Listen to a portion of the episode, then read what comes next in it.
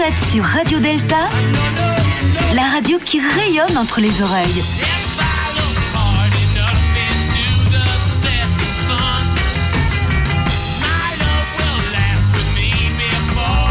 Radio Delta. Bonsoir à tous. euh, bonsoir à tous. Ça marche les micros là, Gilles? J'ai pas l'impression que ça marche. Tu parles Je m'entends pas, je Non. m'entends pas. Tac tac. Bonsoir, euh, Attention, Gilles. Attends, je suis sur. Allô, allô, 1, 2. dedans, ça va marcher. Bah si, ça marche. Ouais. Bon, ah, c'est mon casque que j'entends pas. Bon, alors bonsoir à tous. Vous êtes toujours sur Radio Delta. Vous êtes bien sur Radio Delta, la radio, la radio qui rayonne entre les oreilles. Et vous écoutez l'émission 1, 2, 3.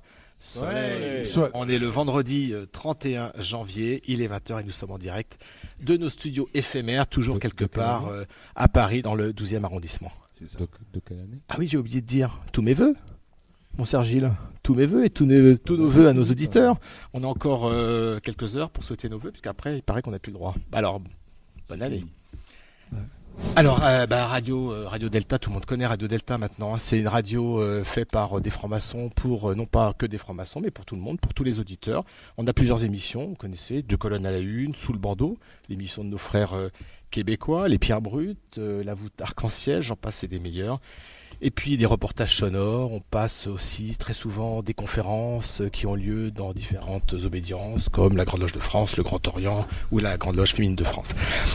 Euh, alors c'est du direct, c'est tous les vendredis de chaque mois et ça c'est un 2-3 soleil et on est ce soir euh, heureux d'accueillir nos invités, nos chroniqueurs euh, favoris. Alors dans nos chroniqueurs on a un peu de défaut parce qu'on n'a pas de femmes ce soir euh, Gilles, hein.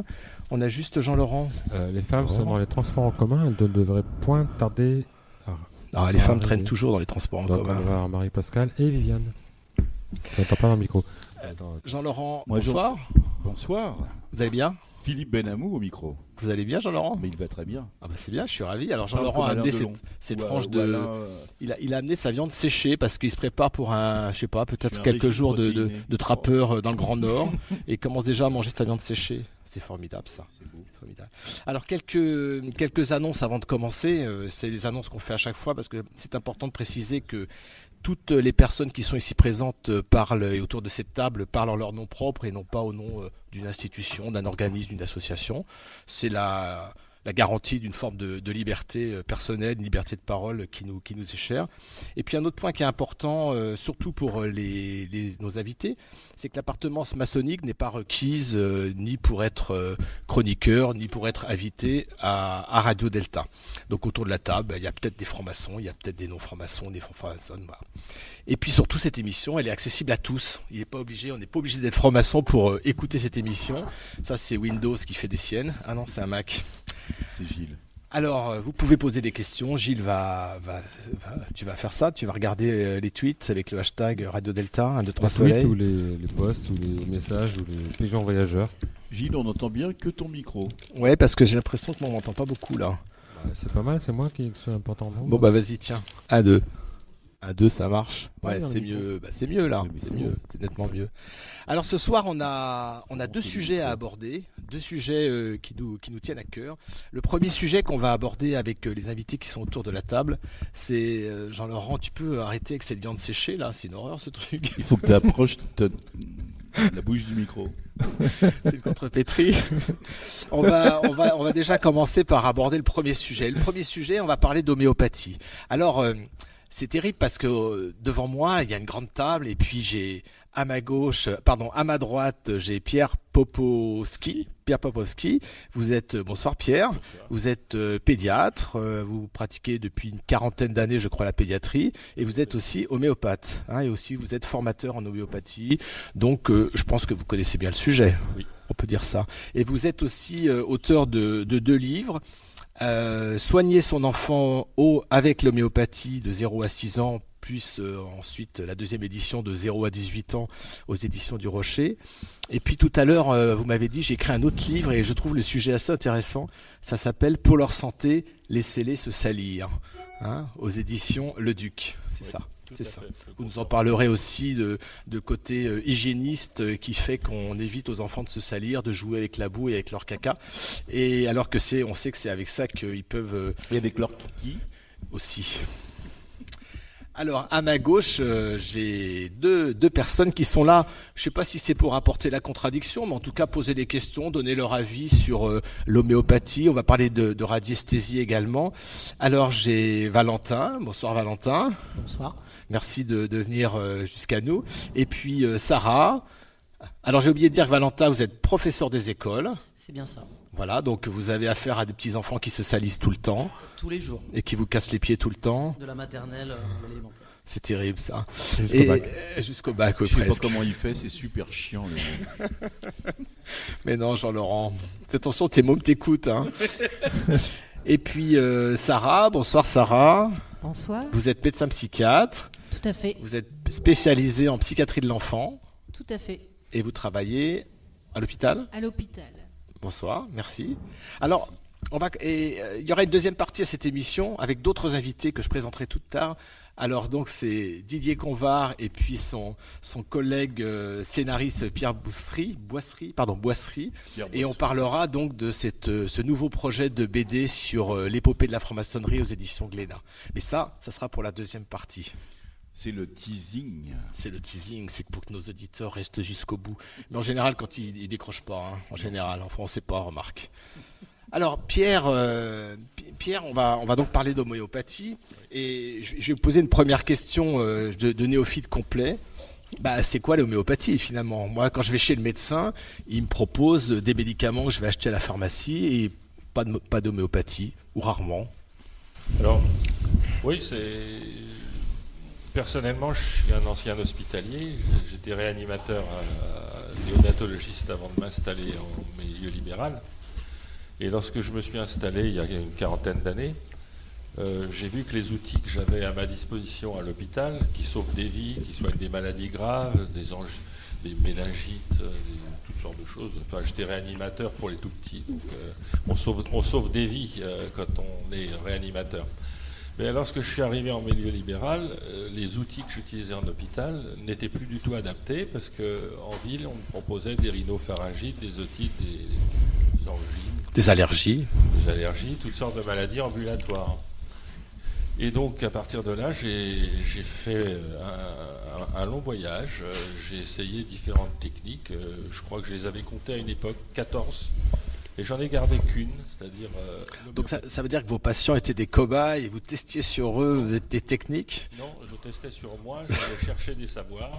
Et D'accord. ensuite, j'essayais de tester leur pertinence avant même de les appliquer en clinique. D'accord. Et le seul savoir que j'ai gardé, que j'ai ensuite appliqué, c'est le savoir homéopathique, qui est devenu maintenant une expérience. Ah, Donc, qu'est-ce que l'homéopathie? Alors, l'homéopathie, c'est été inventé par, euh, euh, c'est un terme grec, hein, homéopathos, ça veut dire euh, sensibilité, sensation semblable. Ouais. Donc, quand on a- le, le terme latin, c'est compassion. Donc, vous voyez, homéopathos ou compassion, c'est la même chose. C'est un terme qui est ancien, qui a été euh, inventé par Hippocrate. Inventé, c'est pas qu'il l'a découvert, il a juste euh, trouvé le terme, ça lui est tombé sous la, sous- comme une évidence. Et donc, euh, qui est un médecin allemand, euh, qui est décédé au XIXe siècle, a un jour traduit un texte d'un auteur anglophone et il a trouvé, je vais vous l'exprimer simplement, le principe de similitude en traduisant ce texte qui s'appelait Cullen. Le monsieur s'appelait Cullen. C'est-à-dire que, je vais vous le donner Jean. pour une pathologie, ce qui peut donner de la fièvre peut guérir la fièvre. Ou à l'inverse, ce qui peut guérir la fièvre peut donner de la fièvre. C'est, dit simplement, c'est le principe sur lequel repose l'homéopathie, le principe de similitude. Et la deuxième chose qu'il faut dire là, et je m'arrêterai, c'est que l'homéopathie, euh, Hahnemann a testé des drogues très puissantes et très toxiques, comme le mercure, la belladone, et pour pas mourir de ces essais thérapeutiques, c'est le, le premier médecin expérimental, en fait, Mhm. eh bien, il a dilué de plus en plus, déconcentré de plus en plus euh, ses produits, et il s'est rendu compte que plus on déconcentrait, plus on avait encore une activité, mais qui n'est pas tout à fait la même, qui n'est plus une activité toxique, mais une activité thérapeutique. Donc il y a un seuil en dessous duquel la- l'activité change, enfin l'action de la molécule change en fait, c'est ça. La molécule ou du complexe. ou du complexe. Voilà. Absolument, et ça dépend de chaque produit. Voilà. D'accord. C'est ce sur quoi repose l'homéopathie. L'infinitésimalité et la similitude. Et, alors, dans, votre pratique de, pédiatre, vous avez dit que vous avez euh, donc euh, testé ou expérimenté ou évalué euh, un certain nombre de, disciplines. Et qu'est-ce qui fait que vous vous êtes focalisé et que vous avez gardé l'homéopathie et pas d'autres techniques? Je suis, rationnel, je suis un scientifique, je suis bac plus 16 ou 17. euh, je mets au défi les gens de Polytechnique d'en faire autant. Donc euh, il me faut des preuves. Et euh, la première preuve, euh, lorsqu'on est un clinicien, c'est l'efficacité. C'est-à-dire que c'est le terrain, c'est ce que je vois sous mes yeux, c'est ce que je palpe, que je sens, qui me dit si je suis sur la bonne voie ou pas. D'accord. Donc pour moi, soigner c'est bien, mais guérir c'est mieux. D'accord. Donc- avec, avec l'homéopathie, je peux le faire. D'accord. Euh, L'homéopathie, donc c'est une technique médicale, on peut Oui, dire ça comme ça. C'est une méthode médicale. Est-ce qu'elle a un, un- un champ de prédilection? Est-ce qu'il y a des champs qui sont exclus de l'homéopathie? Tout à fait. Il y a des champs totalement exclus. Euh, un médecin, c'est quelqu'un qui examine, palpe, etc. Il fait un diagnostic et ensuite il pose des indications thérapeutiques. Mmh. Donc bien entendu, pour, faire pour être homéopathe, il faut être médecin, il faut être docteur en médecine. Il faut être capable de poser des indications à partir d'un diagnostic. Alors, il y a des contre-indications. Euh, ça ne soigne pas le cancer, ça ne soigne pas le diabète. Par contre, euh, lorsqu'on a un cancer et qu'on est sous chimio et qu'on a de- par exemple des aftes à cause de la chimio, ben, ça soigne très très bien les aftes liés à la chimio, mieux que n'importe quoi d'autre. Et même des fois, ça soigne là où il n'y a aucun traitement. D'accord. Donc c'est pour ça qu'on appelle ça des médecines soit complémentaires, c'est-à-dire qu'on vient, ça s'appelle les soins de support, ou alors euh, on appelle ça aussi les médecines alternatives. Et en pédiatrie, euh, les cas sont nombreux. Il y a des cas où il n'y a aucun traitement à proposer parce qu'il y a trop de contre-indications à cause de l'âge. Par Bah, exemple, je prends les, les huiles essentielles, c'est naturel, c'est contre-indiqué avant l'âge de 6 ans. D'accord. Ça peut être toxique, ça peut Ça brûler, être toxique, ça peut être exactement. empoisonné. Donc l'homéopathie n'a aucune toxicité, euh, et on en parlera tout à l'heure, au point que certains disent qu'elle n'a aucune activité. Mais Oui, c'est un peu la question qu'on va se poser ce soir, bien sûr. hein. C'est euh, à la fois euh, l'action de l'homéopathie et puis euh, ses preuves, puisque euh, on a suivi, on est tous à avoir suivi les décisions du ministère de la Santé La pour pour euh, voilà la haute autorité en santé, hein, c'est ça, pour euh, dérembourser ou ne plus rembourser certains peut-être même tous, tous, hein, tous les documents homéopathiques.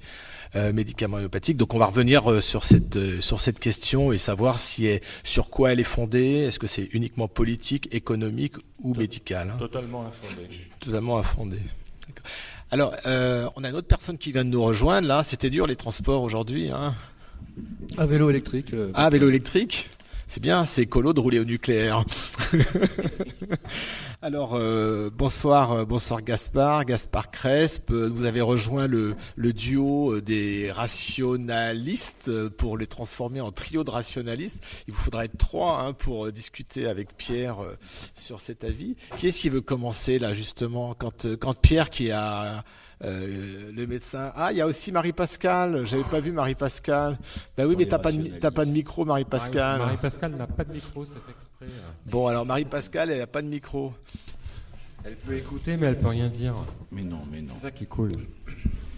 Mais Marie-Pascale, été convenu que tu n'interviennes pas dans ce débat. Donc Marie-Pascale Schuller est pneumologue, donc médecin pneumologue. Et donc tu as des choses à dire aussi sur l'homéopathie. Allez, on, va, dire les choses euh, un peu différemment de, Pierre et, un peu différemment.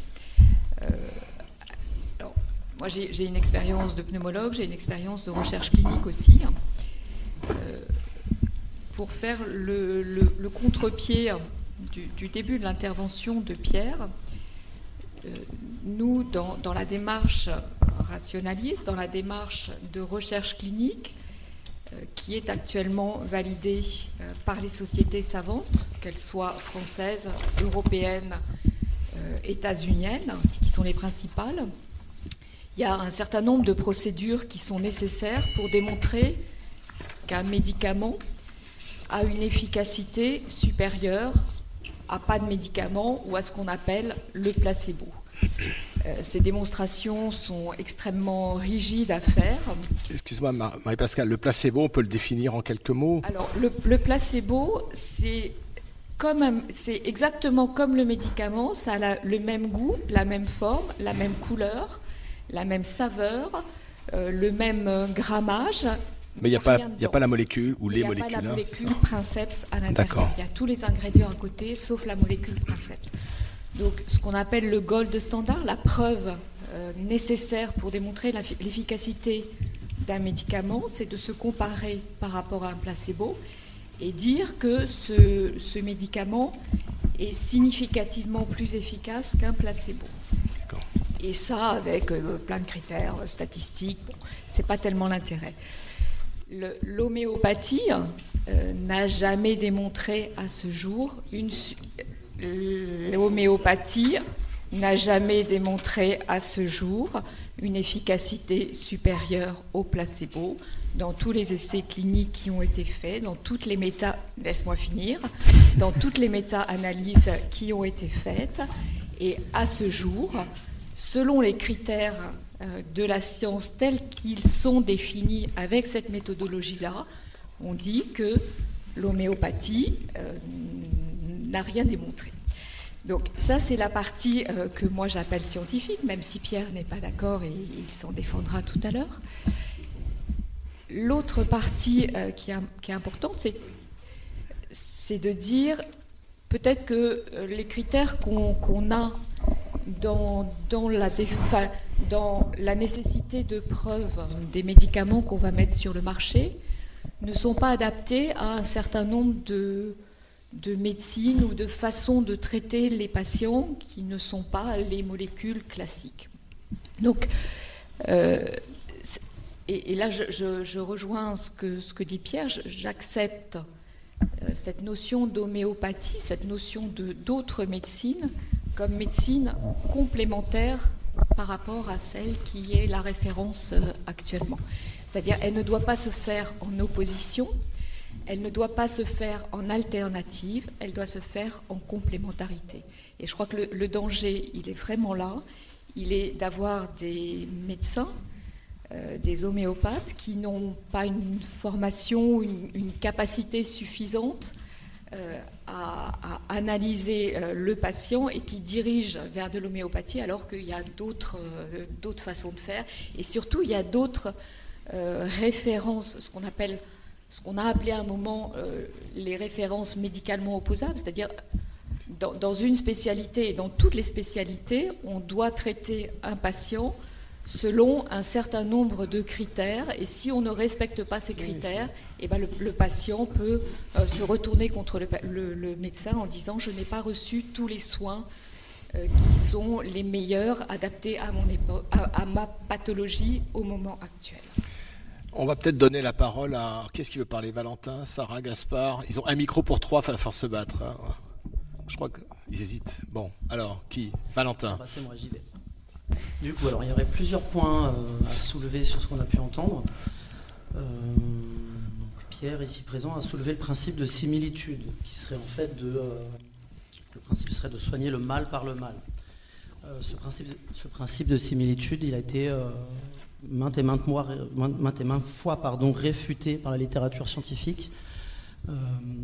Certains peuvent le, comparer au vaccin. Alors effectivement, dans, dans le cadre du vaccin, on peut, on peut, euh, c'est une souche un peu inactive qui va euh, faire réagir le système immunitaire.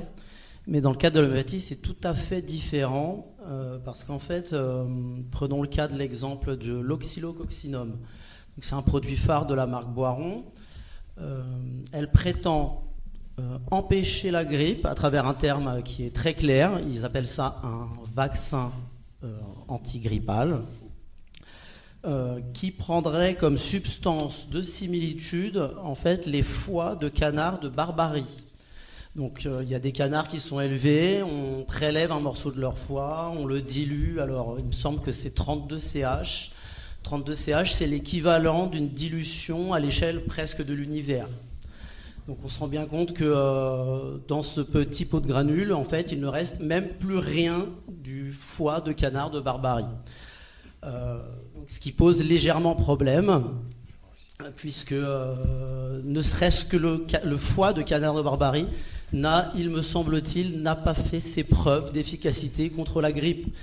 Donc le principe même du foie de canard de Barbarie est réfuté, puis le principe de similitude également, où en plus euh, on diluerait dans des, dans des proportions incroyables ce qui prétendrait soigner. Donc bien évidemment, ce n'est pas le cas.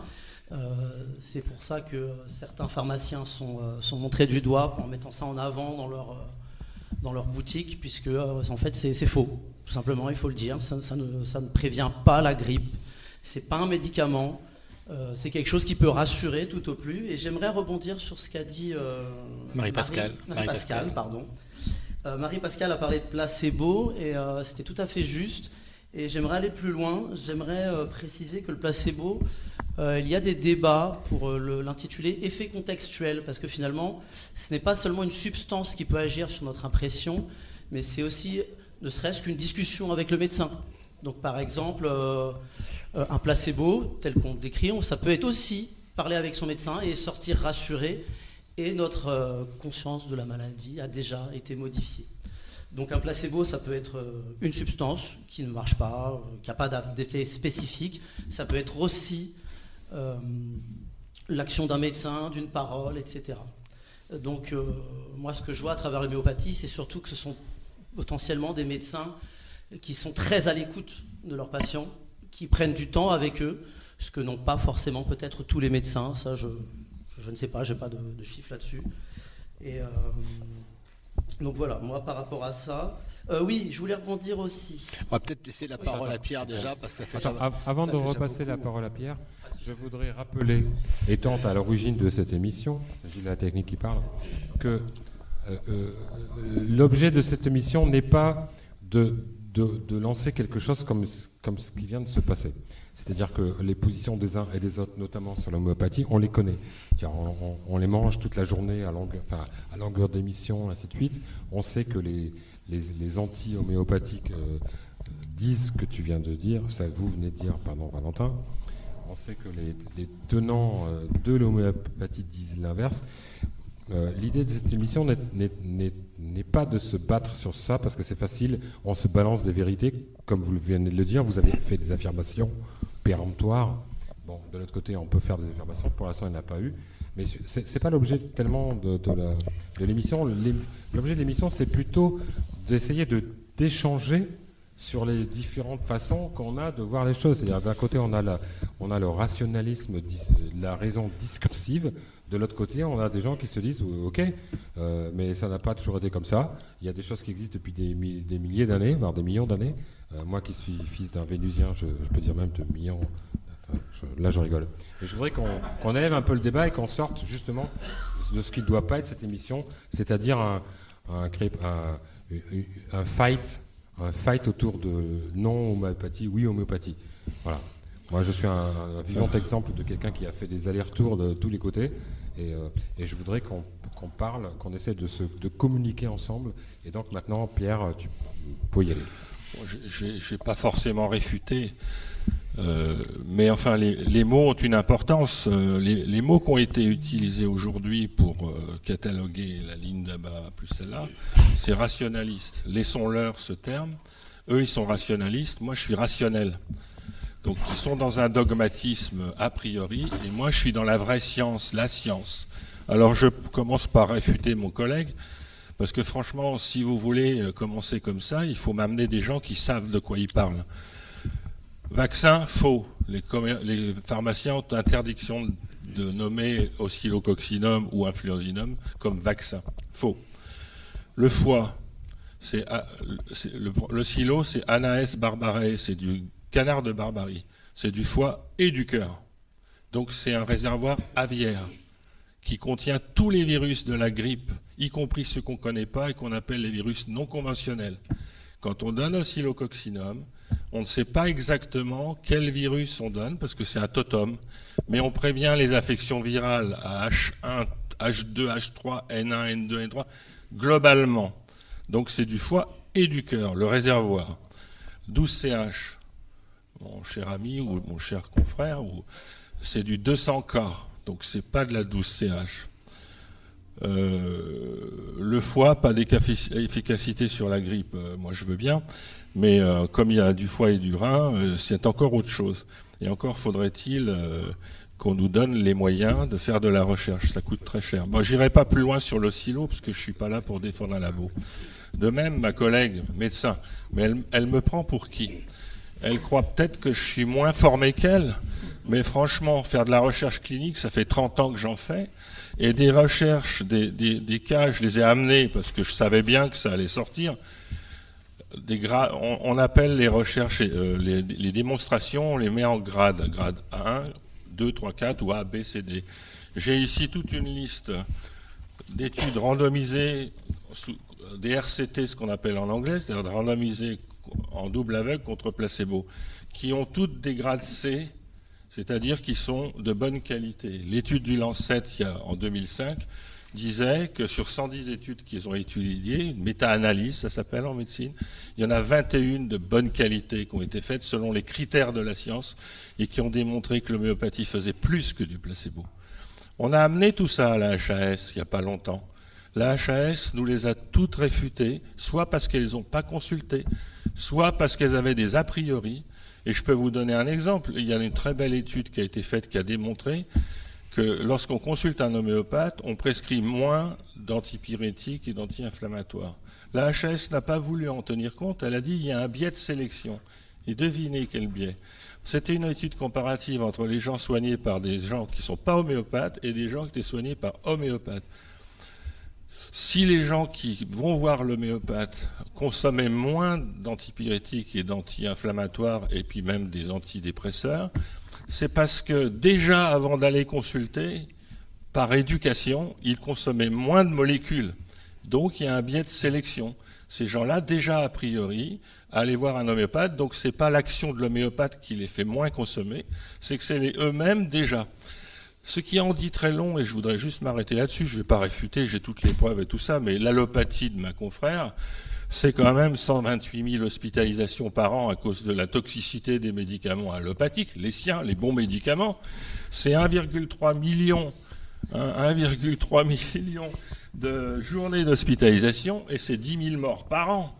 Alors merci la médecine, bravo, merci docteur, je vous remercie beaucoup de m'avoir tué ou de m'avoir rendu malade. Il n'y a, pas que Marie-Pascal, hein, quand même, là, 10 000 morts quand même, la pauvre. Je, la, je la, je sais, connais bien, c'est pour ça que j'ai envie de l'attaquer. Je sais que vous vous connaissez, je sais, je sais. Non, mais, c'est euh, intéressant. Voilà, j'en dirais, dirais pas plus. Si c'était possible, j'aimerais qu'on qu'on revienne à l'idée de, de l'émission de départ parce que je veux bien, je veux bien. Parce que voilà, par exemple, une question qui est bien, mais comment, comment quand on a fait les études de médecine classique, je veux dire, euh, parce que j'ai appris qu'il ne fallait pas dire allopathe. Je me suis fait quasiment insulter sur Internet parce que j'avais un peu le mot allopathe. Je croyais que l'allopathie c'était la médecine traditionnelle. Euh, oui, ça l'est du en fait, non. Donc bon. C'est euh, celui qui a du poil aux pattes. Qu'est-ce qui fait, par exemple, que lorsqu'on est un médecin traditionnel, qu'on a fait les études, on, se tourne vers l'homéopathie, qu'on se spécialise à ce point-là euh, Voilà. Donc ça, c'est une bah, question que moi, je ne m'approche pas trop des débatteurs. Et puis hein, ensuite, euh, je voudrais qu'on arrive ils vont, aux, fondamentaux de pourquoi cette opposition. Quoi. Ah. Parce que, par exemple, moi, moi je suis pas, je suis, opposé à rien en fait. Euh, je suis un, un, fervent adepte de tout ce qui est médicaments. Je suis vacciné de tout. J'ai je me fais deux vaccins contre la grippe tous les ans. Enfin, je fais tout. Ça sert à rien, ça, deux vaccins. Bah, ça, ça s'appelle être hypochondriaque. C'est autre chose. Mais ce qui n'empêche pas, ne m'empêche pas d'avoir été soigné par. D'avoir la grippe, deux fois. pour des tendinites par un magnétiseur qui. qui enfin, voilà. je voudrais qu'on calme un peu le débat et qu'on explique pourquoi on a cette position-là au fond. Alors, tu, tu as posé une première question Parce que, on va, laisser parler. Tu t'es pas vacciné tu t'es pas vacciné contre le fait de faire le con et de sauter des arbres. C'est pour ça que tu n'as plus de chevilles. parce que moi, j'aime les arbres. Mais les arbres ne t'aiment pas, Gilles. Sarah. Les motos. Vous avez la parole. Les voitures non plus. Bonsoir. Bonsoir Sarah. Euh, bonsoir Sarah. bonsoir ma chère consoeur, mon cher confrère. Alors c'est... On me fait signe qu'il faut que je parle encore plus dans le micro. C'est très bien comme ça. Alors, euh, je suis un petit peu gênée parce que euh, mon confrère qui est en face de moi et euh, quelqu'un d'éminemment sympathique, que je suis persuadée que c'est un excellent médecin, que c'est un excellent docteur, très dévoué à ses patients et aux enfants. Et euh, à un moment donné, sur la chose scientifique, on n'est vraiment pas d'accord. On a des, positions qui sont euh, difficiles à, à, se rejoindre, quoi, parce que euh, par exemple, il y a beaucoup de ces arguments qui sont des arguments d'autorité. Alors oui, effectivement, vous avez 40 ans d'expérience, bien plus euh, que la mienne. Euh, mais moi, là, encore avant de venir, je me suis amusée à faire les, les abacs qu'on connaît bien, les PubMed et autres sites scientifiques, Google Scholar, tout ça, pour essayer de trouver des études. Ben, en fait, j'en ai pas vraiment trouvé. Et on est là pour ça. Hein. Et moi-même, j'ai participé à, à, une étude, donc encore une fois, Merci beaucoup, je les lirai avec attention. Euh, j'ai participé à une étude euh, chez l'enfant qui comparait un médicament dans un trouble neurodéveloppemental euh, un petit peu controversé, on va dire, sur ses origines.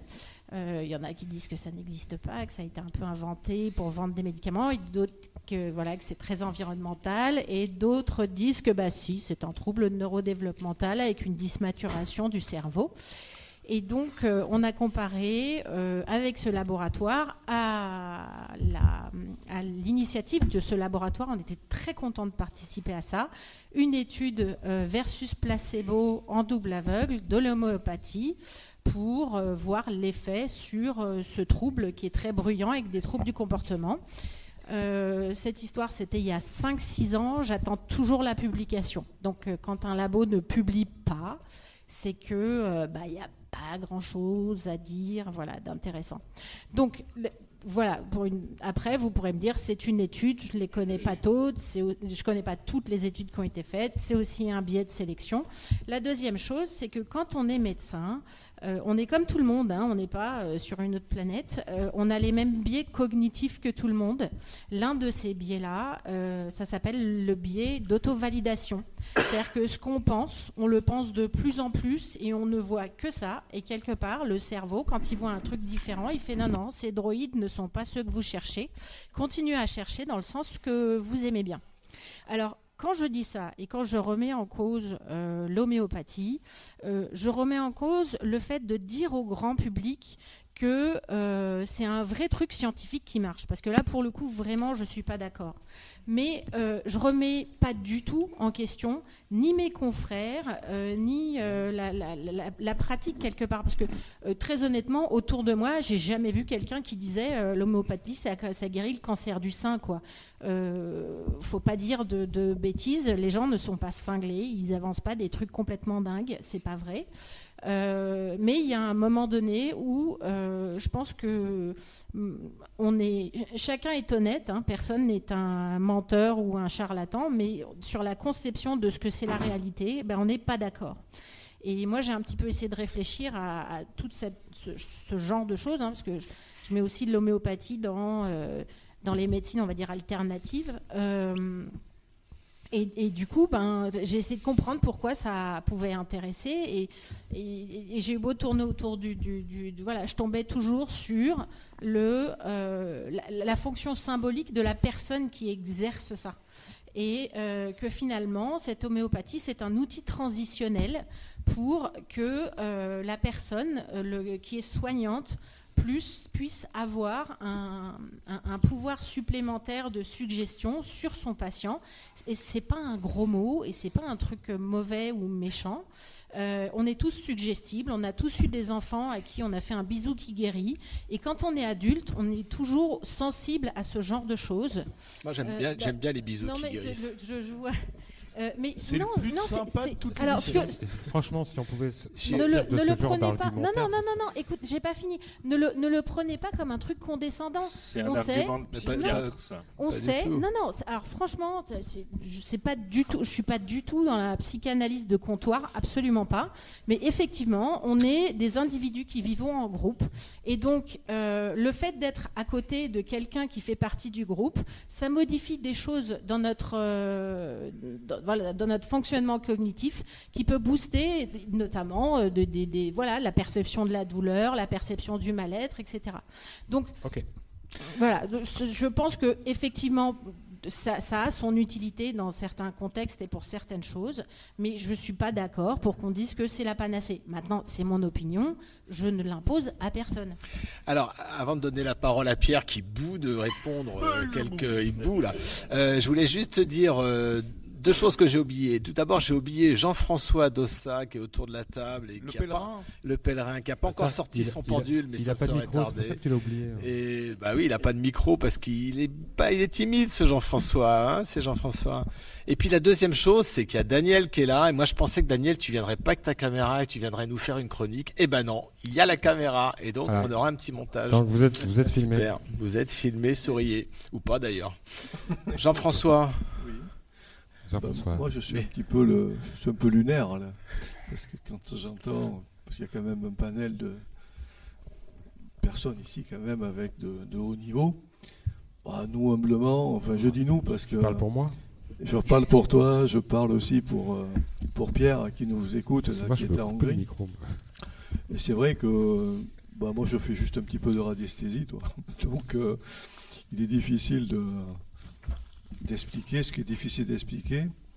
Et deuxièmement, c'est euh, c'est simplement que euh, mon cher Philippe, euh, quel est le plus grand radiesthésiste que l'on puisse connaître, que chacun d'entre nous connaît?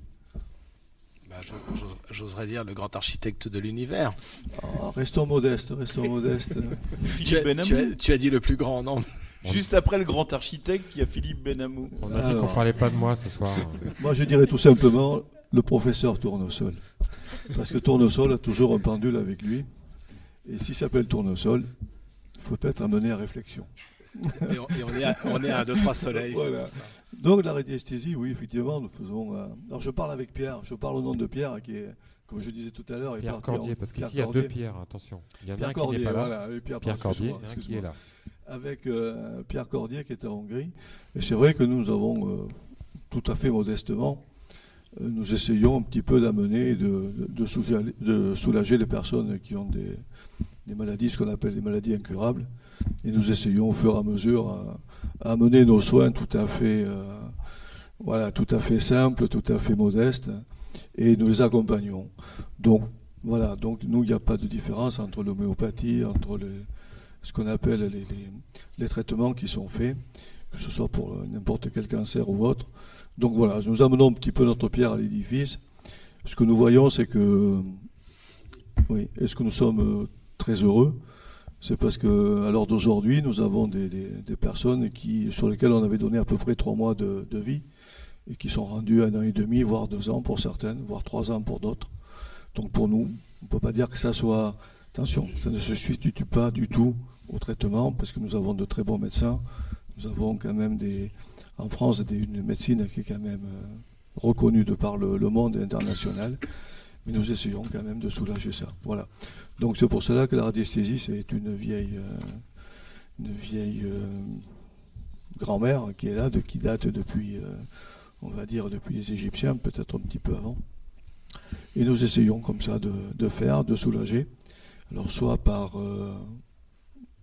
nous arrivons à magnétiser de l'eau, nous arrivons aussi à magnétiser, puisque nous avons des, des personnes sur lesquelles nous, nous travaillons, et qui après doivent être, je m'entends, c'est juste un substitut, c'est-à-dire que si la personne boite, nous essayons de, la, de faire en sorte qu'elle puisse aller voir son médecin ou son ostéopathe. Tu parles pour moi là.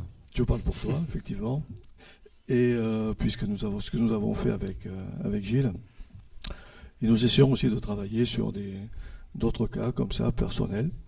Je dois dire que voilà, ça, ça regroupe un petit peu ce que vous vous représentez aussi, les uns pour, les autres contre. Mais peut-être qu'au milieu, ben, C'est un petit peu comme le pavé mosaïque, il y a un petit, un petit filet qui est là et qui permet aussi de, pouvoir concilier les contraires, parce que tous, vous êtes tous épatants, autant les uns que les autres. Alors Pierre, comment, comment euh, quand on est euh, médecin traditionnel faire des études de médecine, on, on, s'attache à, à, ce genre de, de, choses qui apparemment ne fait pas l'unanimité au sein de la profession, je dirais. Euh, oui, c'est, je pense que si on faisait une statistique, on se rendrait compte que c'est ça, correspond à la dispersion du, du goût pour l'obscurantisme et l'ignorance, parce que euh, encore une fois, les gens qui sont contre nous ne, connaissent rien au problème. Je l'ai essayé de le démontrer avec monsieur, mais j'ai pas voulu continuer avec ma confrère. Ma confrère en face, là-bas, elle me dit qu'elle ne croit pas à l'homéopathie, qu'elle critique. Mais la critique qu'elle fait, c'est pas de l'homéopathie, elle l'a dit elle-même, ma confrère. C'est du processus cognitif d'auto-validation, de la fonction symbolique, qui fait que c'est un outil transitionnel et qui a un pouvoir de suggestion. La critique, elle touche à ça, c'est-à-dire à ce pouvoir que nous avons tous de, suggestion sur nos patients. Mais l'homéopathie, pour l'instant, elle sort, elle sort tout à fait non touchée par l'argument, et j'aurais aimé qu'elle m'apporte quelques éléments scientifiques euh, de l'intérieur. Mais sinon, on m'a posé une question. Qu'est-ce qui fait qu'on devient homéopathe? Je suis pédiatre. Expliquez-moi le placebo chez l'enfant et puis chez l'animal. Il y a énormément d'études qui en, double aveugle. Il y a des études. On a 45 députés qui nous ont aidés à organiser un colloque à l'Assemblée nationale. Deux de ces députés, enfin un en tout cas, était, est un député de la majorité. Il est paysan en Bretagne. Il soigne ses troupeaux avec l'homéopathie. Il soigne ses poulets avec l'homéopathie. Et il dit effectivement, mes poulets savent que je, leur suggère quelque chose. Ils sont tout à fait conscients que j'ai une attitude empathique à leur égard et que c'est pour ça que ça marche. Il faut pas rigoler. Vous avez déjà vu un enfant voir un pédiatre Ils sont jamais d'accord d'aller voir le pédiatre. Or, pour l'effet placebo, il faut déjà être d'accord. Il faut être consentant. Deuxièmement, les, études placebo qui ont été menées chez l'enfant, elles ont surtout été menées sur la migraine, sur la douleur. La douleur est un domaine dans lequel le placebo marche énormément, marche très très bien. La suggestion, euh, t'en fais pas, ça va passer. Le cancer, moins. Les otites aiguës chez l'enfant, moins. Les angines, tout ce qui est infectieux, moins. Et quand vous savez de quoi vous parlez et que vous avez l'expérience, et que vous voyez une otite guérir en deux, heures, alors que le clinicien que je suis traitait des otites par des antibiotiques, ça mettait parfois 24, 48, voire plus de temps à guérir. Quand vous constatez ça, et je sais très bien que le témoignage n'a aucune valeur scientifique, le témoignage n'est pas une preuve. Néanmoins, au bout de 40 ans d'exercice, je pense que ça va être très très difficile de me prouver que l'homéopathie n'est pas un plus par rapport au placebo. Et je dirais une dernière chose à, mes collègues qui sont des scientistes, mais j'espère qu'ils vont rejoindre le camp des scientifiques. Oh, ça, c'est pas gentil et ah. c'est pas non, mais vrai. Sarah, vous avez, été un peu, tout le monde a été un peu agressif, donc je propose, des, rationalistes. Alors, on dépasse, on dépasse les mots pour qu'on arrive au. Excusez-moi, des rationalistes, et ça, c'est le mot que j'ai entendu. C'est personnel. Excusez-moi, j'ai fait un écart de langage. Néanmoins, euh, regardez tout ce qui se fait dans le monde aujourd'hui en termes d'études. Toutes les études aujourd'hui qui testent l'homéo, mais qui ne testent pas que l'homéo, toutes les études, sont des études quantitatives, randomisées en double aveugle contre placebo.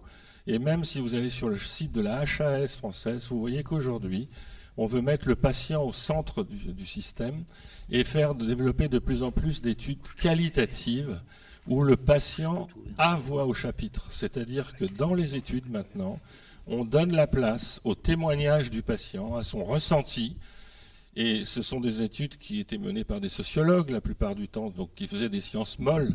Eh bien maintenant, les sciences dites dures, eh bien, admettent l'idée qu'il va falloir trouver des nouvelles études qui vont permettre de faire des études chez l'humain, mais qui ne soient pas seulement des études quantitatives, mais des études qualitatives qui prennent en compte le témoignage du patient.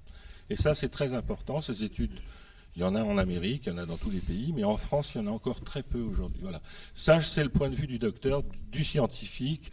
Si on peut dériver sur un autre domaine, moi, je veux bien, mais je pense que si vous m'avez invité, c'est pour donner. C'est même pas un point de vue, ce sont des faits. Tout à fait. Qu'est-ce qui fait que le l'homéopathie devient un point de, crispation finalement, puisque là, il y a, deux camps, entre guillemets, c'est même si je pense qu'on est des gens de bonne volonté, on peut discuter, mais euh, on, l'a vu euh, quand euh, justement le ministère de la Santé, la, HS HAS, pardon, euh, a pris cette décision. Euh, on voyait en particulier sur les réseaux sociaux, qui je sais ne représentent pas grand-chose, mais quand même ça, ça donne un peu une idée de ce qui se passe dans l'opinion publique. On a vu des débats complètement insensés. Et pourquoi l'homéopathie devient ce point de crispation en fait? D'une manière simple, c'est qu'on n'a pas, on n'a pas la possibilité aujourd'hui de dire comment ça marche. C'est le principal reproche qu'on nous fait c'est que qu'on dise que l'homéopathie fasse tout ce qu'on veut, il y aura toujours deux camps, on est dans le domaine de la dualité. Mmh. Mais si on veut rassembler deux camps, le blanc et le noir, pour en faire une synthèse, il faut pouvoir donner un paradigme, il faut expliquer les choses. Or aujourd'hui, je suis, nous sommes, les scientifiques qui font de l'homéopathie sont incapables de euh, donner un mécanisme. Il est très probable que le mécanisme, il n'est pas biochimique, il est plutôt biophysique. On se rapproche plus des magnétiseurs en faisant ça. On développe de l'énergie, de l'information qui vient informer la matière. Et forcément, à partir du moment où on développe un outil qui met en danger Big Pharma, eh bien, il est forcé qu'on soit combattu avec des gros, des gros budgets derrière euh, par rapport à ce que nous, on est capable d'investir pour faire de la recherche. Là, on est en cœur du sujet. Alors, on oublie euh, les aspects politiques. Est-ce qu'on sait à peu près, euh, quelle est, on va parler de part de marché, c'est quoi la part de marché de l'homéopathie par rapport à l'allopathie On sait, pour l'industrie pharmaceutique? Boiron, là, il a perdu 25% de son chiffre d'affaires à cause du déremboursement. Il y a 15% maintenant, 30% l'an dernier, 0% l'an prochain. Si ça va jusqu'au bout, Boiron vient de perdre 25% de ses chiffres d'affaires c'est-à-dire à peu près 1000 salariés qui sont en attente d'être licenciés dans ce laboratoire. D'accord, mais ma question c'est euh, qu'est-ce que qu'est-ce que vole Boiron à l'industrie pharmaceutique? Rien du tout. C'est-à-dire que le, montant des remboursements de l'homéopathie entre les sources, c'est entre 84 millions d'euros jusqu'à 126 millions d'euros. C'est le montant de ce qui est remboursé aux patients à cause de l'homéopathie, sur un budget de 19,7 milliards d'euros annuels. Alors, je ne voudrais pas qu'on passe notre heure à faire un match euh, homéopathique pour ou contre. Je suis pour. Mais, mais pourquoi tant de haine Alors, je vais juste répondre à deux, trois petits points de détail de, mon collègue. trois minutes. Euh, non, même moins que trois minutes. Ensuite, je vais passer la parole à Valentin. qui va ah, répondre brillamment à cette question. Et Marie-Pascal aussi. Et très bien. Euh, donc, euh, pourquoi est-ce que je n'ai pas répondu sur le côté scientifique? Puisque monsieur nous a expliqué que c'était pas le propos et que je suis quelqu'un d'assez. Monsieur, tu peux l'appeler Gilles à la Gilles, hein. Gilles. Gilles nous a dit que c'était pas le propos. Je suis le coupable. Moi, moi, je suis quelqu'un d'assez discipliné. Quand on me dit c'est pas par là, bah, je vais pas par là. La deuxième chose, euh, l'homéopathie et les animaux. Alors je trouve que c'est un truc hyper intéressant parce que parce que, pardon, euh, je suis très intéressée par euh, justement le phénomène de suggestion, de suggestibilité, de, voilà, de biais contextuels. Et euh, je défie quiconque de faire de l'homéopathie avec des crocodiles ou, enfin, vous voyez, des animaux qui ne sont pas en contact avec l'homme. Alors justement, j'ai un crocodile chez moi. Ça tombe bien. Dans votre baignoire. En plus, il vient de se choper la grippe. Pour lui filer les granules. et puis, pour ce qui concerne l'enfant, bah, figurez-vous que contrairement à ce qu'on peut croire, c'est pas le pédiatre qui donne l'homéopathie, c'est maman. Et quand maman, elle donne un truc, c'est euh, c'est beaucoup plus efficace que n'importe qui d'autre. Enfin, maman y ou papa. Y compris les gifles. y, compris, y compris les gifles. Donc je vais arrêter parce que est-ce que c'est une façon de me dire que je dépasse les bornes de limite ou comment parce ça que se passe? Pour ça, il y a les gifles à la technique. Voilà. voilà. Et donc c'est tout. Euh, voilà. Maintenant, pour pourquoi tant de haine, je passe la parole à Valentin et je suis en dessous des trois minutes. Marie-Pascal. moi, je l'apprends, je suis, je, suis, euh, je suis médecin comme mon cher collègue. J'ai les mêmes diplômes que lui et je n'accepte pas ses hein, insultes. Je, le rappelle. N'est-ce pas, mon cher Pierre? Alors, j'aimerais là aussi qu'on dépasse le noir et le blanc. Bah si, quand tu me traites de scientiste et que toi que tu es docteur, euh, je suis désolée. Hein, c'est bon. Je le prends comme ça. J'ai fait mes excuses, j'ai dit rationaliste. C'est comme ça qu'on t'a présenté. Je vote pour Marie-Pascale. Non, j'aimerais dépasser ce blanc et ce noir. Et je, pour ma part, je me rapproche beaucoup plus de l'intervention de, Jean-François. Euh, c'est une médecine alors, où c'est un traitement complémentaire. Et, je crois qu'il faut arrêter de les mettre en opposition. Il faut arrêter de dire euh, effectivement c'est l'un contre l'autre. Non, c'est chacun, c'est ensemble. Euh, pour traiter un patient et pour améliorer les symptômes d'un patient. Après, euh, il y a des gens dont je fais partie qui connaissent l'allopathie très bien. Et quand on me demande mon avis sur, euh, sur l'homéopathie, sur l'hypnose, sur, sur, sur d'autres traitements, je dis que ça ne correspond pas à mes standards, mais pourquoi pas? Et la seule chose que je veux, c'est que les patients soient bien traités et soient traités en l'état euh, de la science et au mieux de la science actuellement. Donc vous êtes d'accord en fait? En fait, on est d'accord, sauf sur le début, mais sinon, euh, sur la fin, on est d'accord. Moi, c'est ce qui me semble au fond. Hein, Scientiste, je retire, c'était rationalisme. Oui, on avait. Il y a quand même plus de niveau de preuve sur l'hypnose, hein, juste. Moi, je suis hypnotisé. Alors, carrément. Deux mots. Quand, Marie-Pascal parle, je suis complètement hypnotisé, donc je crois à l'hypnose. Je voulais, juste répondre à la question du euh, pourquoi on s'oppose tant? Donc, euh, parce qu'effectivement, on s'échange des invectives depuis tout à l'heure. Enfin, voilà, des arguments contre arguments. Scientiste Ça marche, ça marche pas. bon, ok, euh, c'est bon, on va compris. On va Il se jette des poignées de granulés. Euh. Tiens, tac. Alors, pourquoi je suis opposé à l'homéopathie Parce qu'en fait, c'est un mensonge, tout simplement. Est-ce que, est que d'un point de vue éthique. Valentin, tu fais des, vous faites des affirmations. Attention, vous avez deux minutes. Alors, L'homéopathie propose une description du réel qui est inappropriée. Si on devait tenir compte de, ce qu'ils disent, ça rentrait en, en, bagarre, si je peux appeler ça comme ça, avec des principes de chimie euh, qui ont fait euh, la vie telle qu'on connaît maintenant, etc. Donc, à partir de quel moment on considère qu'une description fausse puisse s'imposer dans le débat public? À partir de quand? Euh, moi, je ne sais pas, personnellement, je m'estime humaniste. Et euh, en tant qu'humaniste, je pense qu'une description du réel toujours plus proche euh, amène à une maîtrise des conditions humaines et au progrès qu'on a connu depuis 200 ans sur, sur l'échelle humaine, en tout cas. Non, mais Pierre, Pierre, Pierre, a répondu en partie à la question, je me semble, puisque tu vous avez dit on ne sait pas comment ça marche, mais ça marche en fait, hein, si je résume. Hein. L'approche un peu pragmatique. Oui, tout à fait. Empirique. Empirique. Le clinicien. Donc, je juste pour, pour parler, pour rebondir sur le terme de mensonge, je vois pas trop où est le mensonge quand euh, on traite des enfants, en l'occurrence, puisque vous êtes pédiatre, avec euh, cette méthode euh, homéopathique et que ça marche et que finalement il n'y a pas d'effet secondaire, ça coûte pas cher et je dirais, peu importe que ça soit placebo, pas placebo, puisque ça marche. Il y a peut-être, il y a peut-être des, des, extrémistes de l'homéopathie euh, qu'on peut accuser de mensonge. Peut-être, ça existe, hein, comme dans tous les camps. Les, les, les rationalistes, cette fois j'ai retrouvé le bon, ils, tiennent plus à, à, leur regard qu'à la vérité, qu'à la réalité des choses. Moi, je suis un clinicien, je suis là pour soigner et pour guérir mais nous aussi. Non, non, mais, non, mais le, fait que vous disiez que c'est un mensonge, c'est faux. Vous dites c'est un, comment vous avez dit C'est un, un, un, regard, euh, un regard déformé sur la réalité. C'est pas, pas que c'est faux, c'est une affirmation. Et les affirmations ici, on sur, Radio Delta, on déteste les. Il y a qu'une chose T'es en train d'en faire une. Ce sont les affirmations. Oui, j'affirme. Dit-il en affirmant. J'affirme. J'affirme que nous, nous détestons les affirmations. Donc, voilà. Donc un scientifique qui est animé par le doute peut très bien se dire que le réel tel que je le vois et que je le décris, bah, c'est peut-être pas le réel lui-même. En tout cas, c'est pas la totalité du réel. Voilà. Et quand on me voit, on ne peut que souscrire à cette affirmation. Le, le, monde de la cellule fonctionne sur un mode infinitésimal. Hein. On, va, on va laisser terminer euh, Valentin qui a compris qu'il fallait pas qu'il affirme.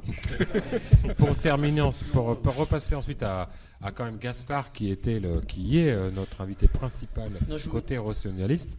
Et ensuite, on passera de la musique parce que la musique adoucit. Ah non, on, écoutera Mitch parce qu'il sera 21h. Le temps passe vite. Musique et Mitch. Musique et Mitch. Mitch et musique. Je vais ah, terminer sur le fait que euh, la description que propose l'homéopathie du réel, elle est incompatible avec le matérialisme philosophique, c'est-à-dire expliquer la nature par la nature, etc. Et c'est sur ce matérialisme, en tout cas, que je pense vrai, on ne peut pas l'affirmer à 100% bien entendu, qui a fait progresser l'être humain. Je passe le micro à mon collègue Gaspard. Gaspard. Euh, Je savais bien qu'il y avait une idéologie derrière. Ce soir sur Radio Delta, au-delà du réel, donc euh, c'est euh, tout à fait louable par ailleurs. voilà pourquoi j'avais un petit peu proposé à, Sarah et Valentin de venir, parce que je pense que même si nous sommes amis dans la vie ou ailleurs, pas et nous avons aussi des approches euh, euh, peut-être différentes des choses, mais nous avons énormément de points de convergence. Euh, bon, on va pas euh, faire l'arbitre euh, de cours de récré, mais en matière d'affirmation un peu péremptoire, il me semble que ce n'est pas du ce côté de la table que ça a commencé. Mais ne revenons pas sur ce qui a été dit. moi, je, s'il faut, je prétends pas élever le débat, on a bien sûr dit à plusieurs reprises que l'expérience personnelle n'était pas, n'avait c'était le niveau de preuve zéro. Euh, et ça, il faudra, euh, il faut sans cesse le redire, euh, parce que ce que l'on perçoit pour soi de positif ne veut pas dire que cela fonctionnera de la même manière pour tous. Moi, mon questionnement sur l'homéopathie, parce que je ne voudrais pas faire de redite, c'est par exemple pour un enfant, justement, puisque monsieur est, pédiatre, donc c'est intéressant, mais pour un enfant, on a parlé de l'effet bisou magique, etc. N'y a-t-il pas quelque chose d'un petit peu paradoxal dans la démarche qui consiste à dire on va soigner et guérir euh, éventuellement autrement que par Big Pharma, en, malgré tout, en leur, expliquant que voilà, tu, es malade, tu, ça va pas très bien, mais on va rétablir l'équilibre. Je ne sais pas comment, euh, je suis pas homéopathe, je n'ai jamais euh, consulté de généraliste homéopathe ou de pédiatre homéopathe, mais un euh, pédiatre, c'est trop tard, je pense. Hein. Vous avez de la barbe. Non, mais je vais vous dire pourquoi. J'ai un enfant de 4 ans. euh, et euh, donc, euh, cette démarche qui consiste en fait à donner quelque chose, une substance à l'enfant, derrière, du sucre. Ça, crée une substance. Je ne fais pas d'affirmation péremptoire. derrière, on est quand même dans on nourrit un geste que l'enfant va peut-être acquérir cognitivement de la façon suivante, c'est-à-dire bah, je vais pas bien, euh, bah, il me faut le médicament, il me faut, euh, il me faut quelque chose, euh, voilà. Et en l'occurrence, c'est l'inverse. Finalement, je trouve ça assez paradoxal. C'est l'inverse de lutter contre Big Pharma et l'enrichissement des, des, vilains méchants labos pharmaceutiques qui nous gouvernent. Euh, d'une part, moi j'ai la chance d'avoir un enfant de 4 ans euh, qui en fait n'a quasiment jamais été malade, tant et si bien qu'à chaque fois qu'il est, tombé malade, c'est-à-dire peut-être une fois par an, euh, j'étais en mode panique, on aurait dit un dessin de Gottlieb, s'il nous entend, quelque part. Bref, donc c'est assez amusant parce que effectivement, une ou deux fois, il a eu de la fièvre et voilà, la pédiatre nous avait prescrit, un pédiatre non homéopathe, allopathe, c'est ça qu'il faut dire Je ne sais pas. Mais donc la pédiatre nous avait prescrit donc du paracétamol en sirop. Tant et si bien que dès qu'il se sent un peu, enfin, après avoir été soigné, dès qu'il s'est senti un petit peu patraque, juste parce qu'il était fatigué d'avoir fait la foire à l'école ou autre, euh, il dit ouais, je, suis fatigué, tu peux pas me donner le sirop? Tu peux pas me donner le sirop parce que le paracétamol, le doliprane, là, euh, pardon, j'ai cité des marques, c'est pas bien. Eh ben, c'est à la fraise, c'est vachement bon, etc. Voilà. Euh, donc moi, mon questionnement, c'est sur ce paradoxe-là. Après, bon, plus tard, si on, parle d'autre chose, j'aurai d'autres choses éventuellement à dire sur tout ce qui est euh, euh, guérisseur et compagnie, mais voilà, je passe la parole.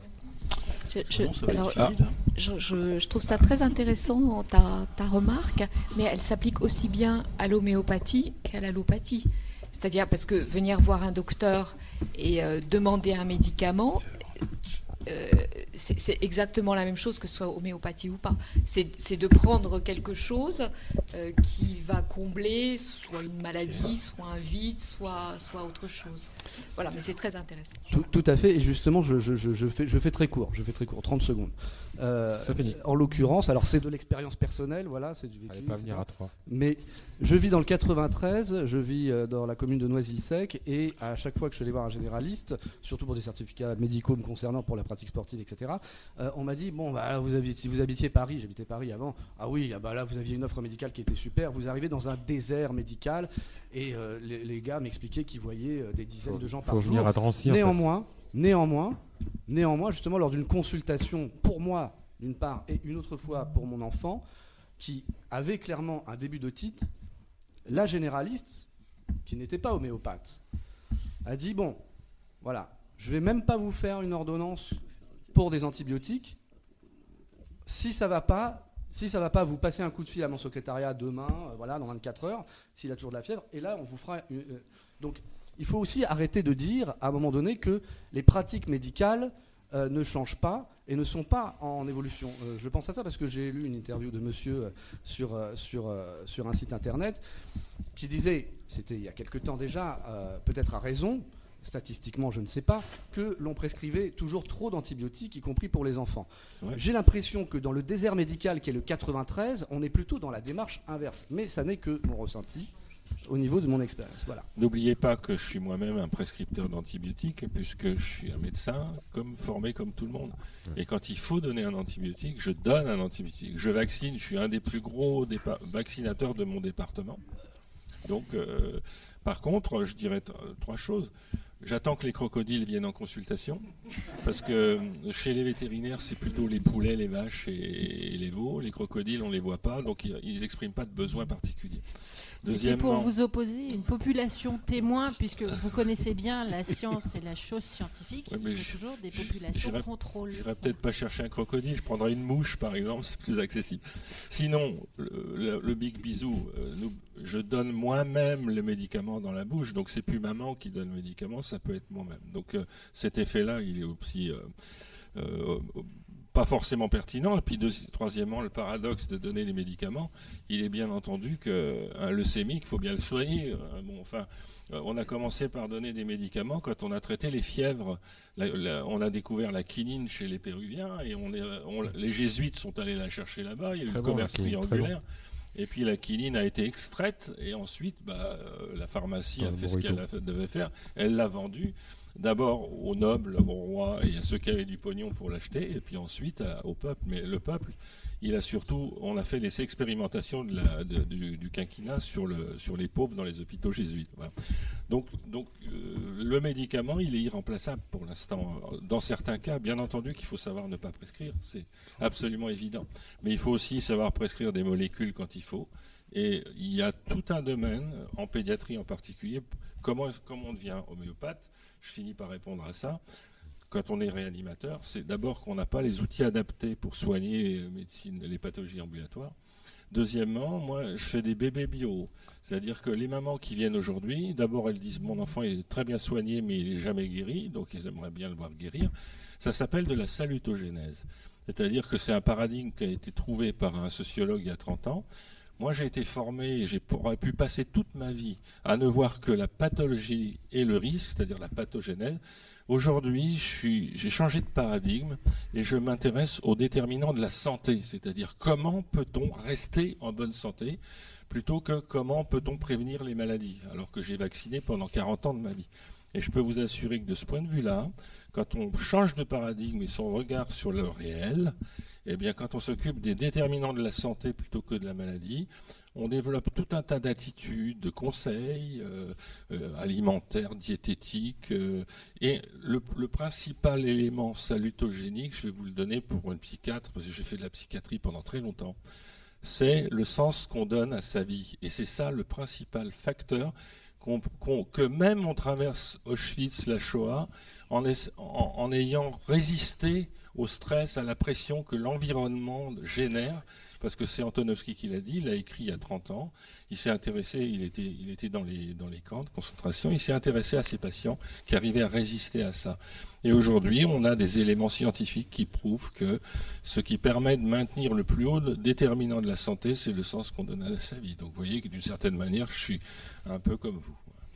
Jean-François Vous êtes sur Radio Delta, la radio qui rayonne entre les oreilles. Jean-François. Ça, c'était pour les oreilles. Et après, on écoute Mitch. Hein. Moi, je voudrais. Jean-François, 2 minutes 15 et après, c'est Mitch. Après, c'est fini. Alors, moi, je voudrais juste faire euh, un témoignage de deux personnes. Moi, j'ai eu ma, mon épouse qui a fait. Merci Jean-François.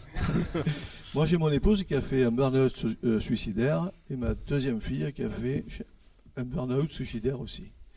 Une a été soignée à Vidal, l'autre a été soignée par une, hypnothérapeute.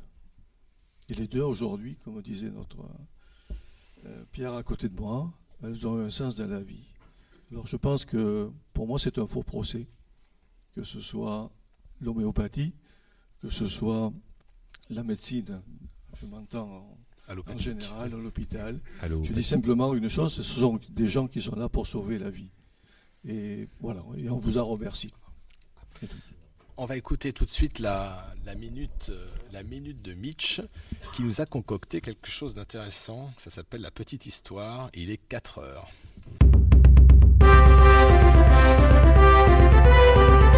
Nous sommes à Nantes par une nuit sans lune. Un homme en par-dessus se faufile dans les ruelles de la ville jusqu'à une porte. Le mot de passe Gwenadou, forever. Entre Loïc, on n'attendait plus que toi. Mes chers amis, très chers confrères pâtissiers, nous sommes réunis ce soir en secret pour une affaire de la plus haute importance. La concurrence déloyale de Lefebvre est utile. Ce couple de pâtissiers lorrains est venu s'installer chez nous, en pays nantais, avec sa recette de biscuits pur beurre, et il fait un carton plein avec son biscuit de Nantes, alors qu'ils ne sont même pas d'ici. Et puis petit beurre de lu. C'est quoi ce nom? Un peu de silence, mes amis. C'est clairement une tromperie pour les acheteurs, et c'est une concurrence qui ne saurait rester impunie. Erwan, lance le magnéto avec le plan, s'il te plaît. Euh, chef, euh, c'est-à-dire que Gérard, il a mis un gâteau par-dessus le magnéto et il a tout pété. Bon, on va faire sans. Mes amis, il faut une contre-attaque. Unissons-nous et créons-nous aussi un biscuit bien de chez nous. Un vrai biscuit nantais. Un biscuit qui aurait un goût de beurre, mais qui donnerait le sourire à qui en mangerait. Alors qui me suit?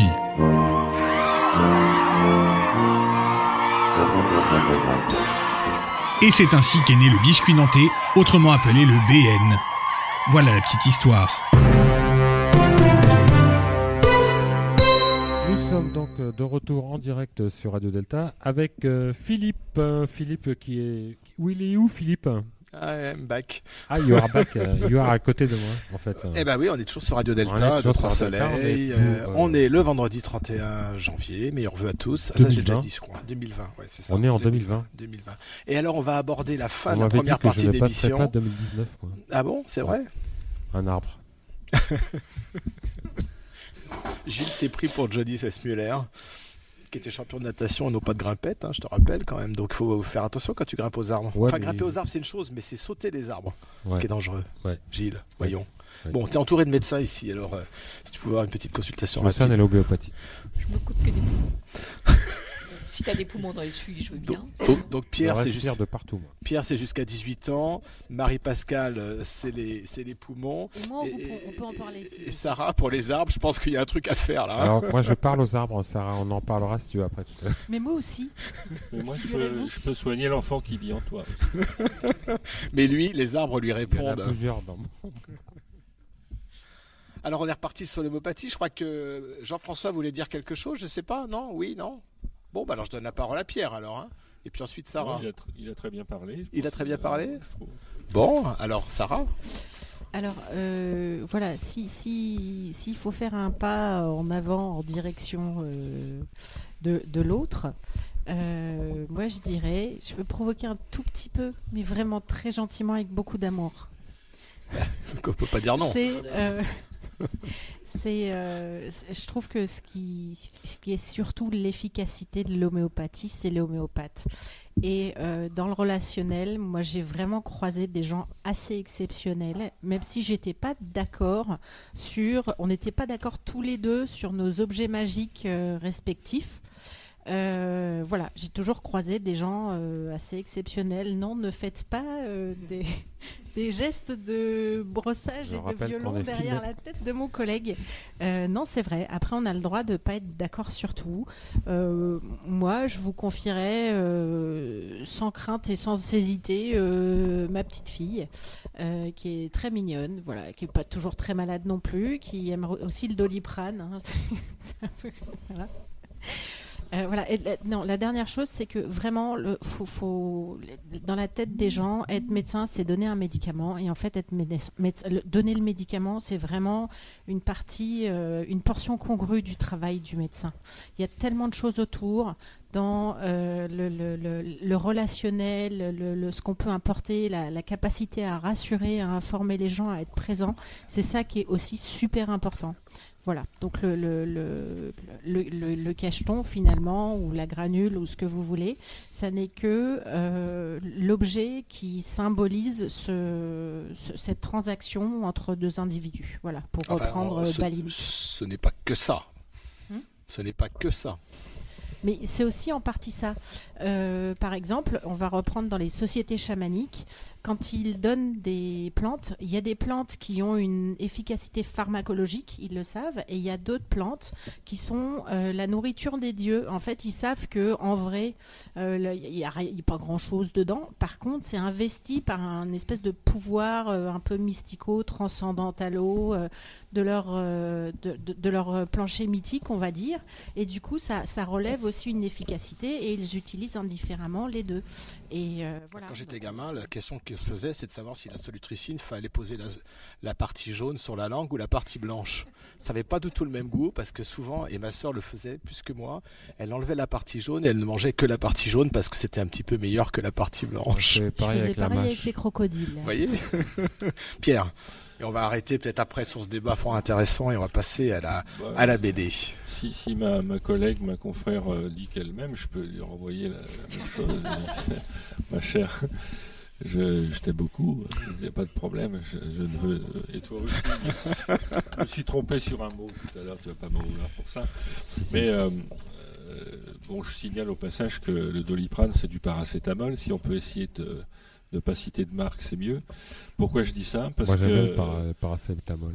Parce que le doliprane contient trois parabènes et on sait que ce sont des perturbateurs endocriniens qui génèrent des, lésions transgénérationnelles, comme le distilbène. On retrouve des cancers du vagin chez des femmes deux générations après que la mère ait pris du distilbène. C'en est un aussi, perturbateur endocrinien.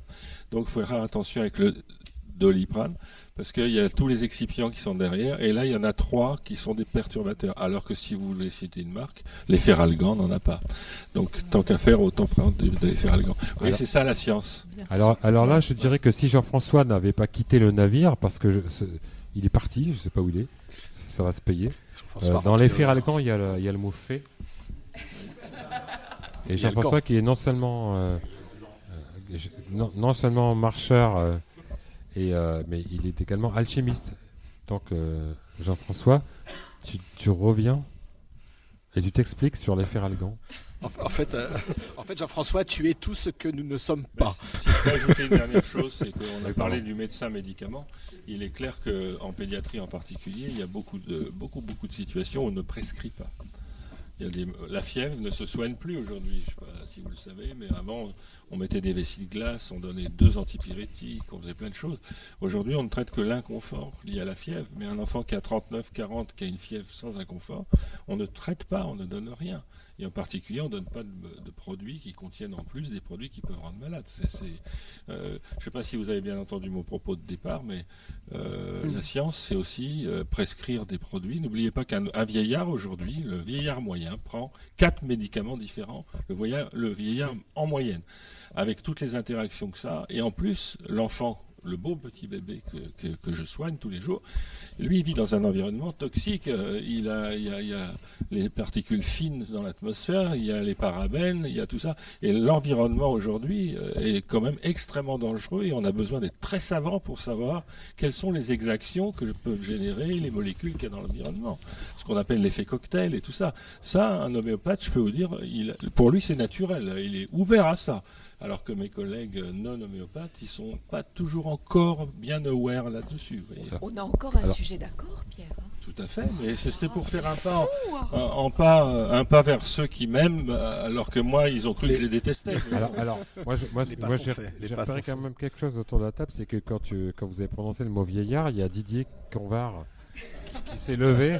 et alors Didier, Didier Canvar, à qui on va donner le micro tout très, prochainement. je rappelle que ce n'est pas parce qu'on a les cheveux. Ce n'est pas parce qu'on a les cheveux. certain âge, j'ai eu très peur. Et oui, puis bon, c'est pas parce qu'on a les cheveux blancs qu'on est forcément vieillard. Regarde, moi, j'ai pas les cheveux blancs. Et pourtant, euh, si, on, euh, si on savait ce que je prends pour rester jeune, mais c'est une autre histoire. En tout cas, merci, euh, merci à vous tous. Euh, merci à Gaspard, merci Sarah, merci Valentin, merci Pierre, merci Marie-Pascal et Jean-François pour ce débat euh, instructif, riche. Hein. je pense qu'on a appris des choses et puis apaisé. Et puis je pense que les pas que vous avez commencé à faire, une fois qu'il y aura plus cette table, vous pourrez peut-être lancer un pas de deux. ça sera toujours ça. Et puis ensuite, on ira boire un coup et on continuera. Et on refera l'émission numéro 2 parce que je pense qu'on n'a pas terminé. C'était quoi l'émission numéro 2 bah non, mais la prochaine fois. La prochaine fois, d'accord. Hein. à votre disposition. Sarah, Gaspard, Valentin, on est d'accord, on n'a pas terminé On n'a jamais, terminé, hein on n'a jamais terminé, on est bien d'accord. La fin, c'est celle qui justifie les moyens. On écoute un peu de musique? Les moyens, on la boit. un, peu de, musique pour passer la transition sur la deuxième, partie. Euh, deuxième partie. À, Philippe qui va nous parler bande dessinée, c'est ça?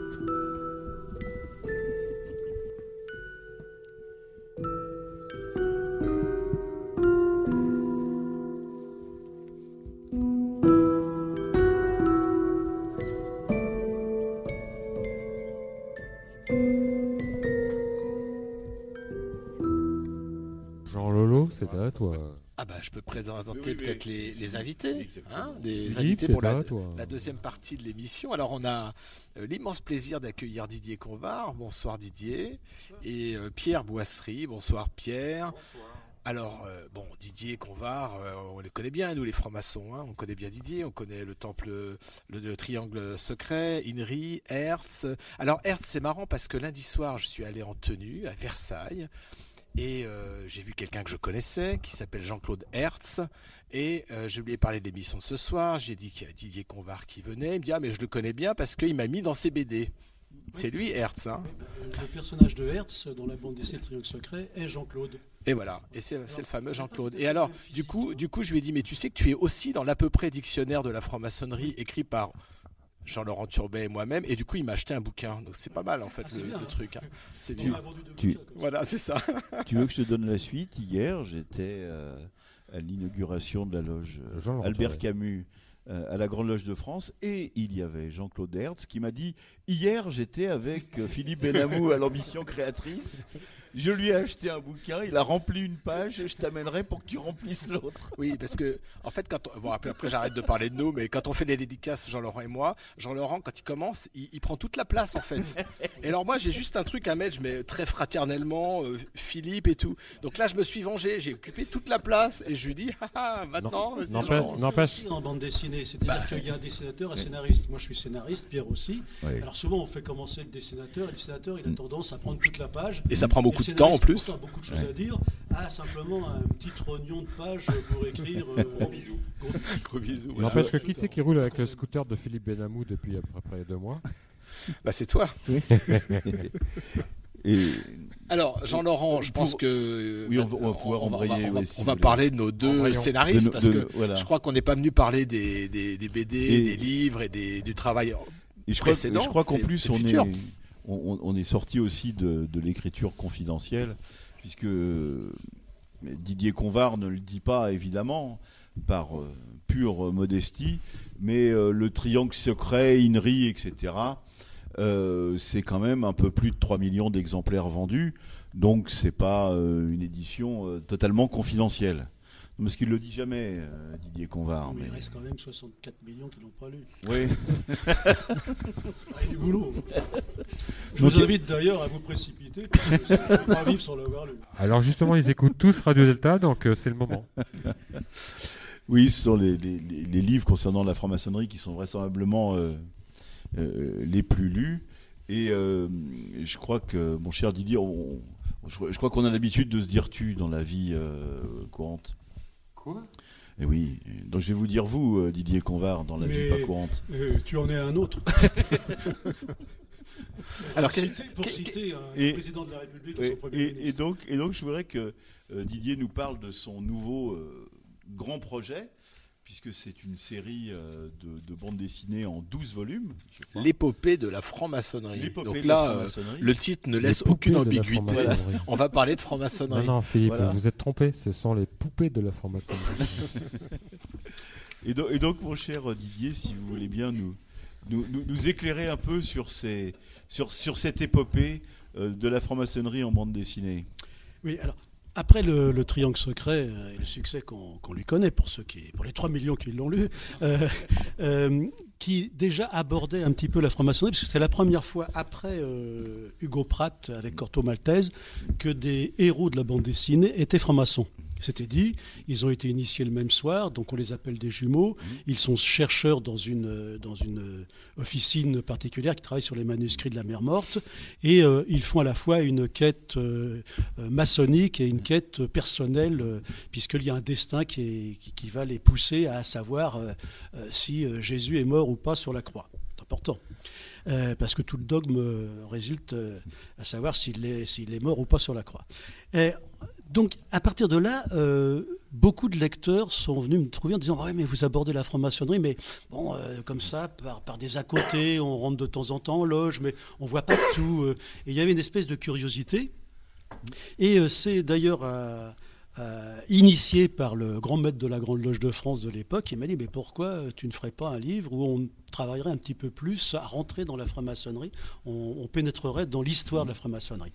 Par contre, je ne voulais pas faire un, véritable documentaire euh, historique, euh, rébarbatif, parce que euh, la bande dessinée ne s'y prête pas, en fait. Et puis, il y a des, des, historiens qui le font certainement mieux que moi. Moi, je ne suis pas historien, je suis raconteur d'histoire.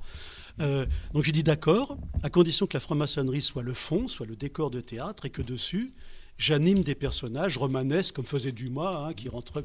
D'Artagnan pouvait rencontrer Richelieu ou Mazarin. Bon, moi, j'allais créer des personnages avec euh, mes, co-scénaristes euh, qui, qui, allaient raconter en même temps l'histoire de la franc-maçonnerie, qui allaient véhiculer les vertus de la franc-maçonnerie, qui allaient euh, véhiculer les doutes aussi, etc. Donc c'est pour ça que j'ai souhaité faire l'épopée de la franc-maçonnerie. Et alors on parlait tout à l'heure du, placebo, et ça m'amuse parce que moi j'ai toujours une formule, bah, les hommes, l'humanité a toujours eu besoin d'un placebo pour supporter euh, la mort. Puis dans placebo, il y a beau. Et donc ils, ont créé Dieu, ils ont créé des dieux.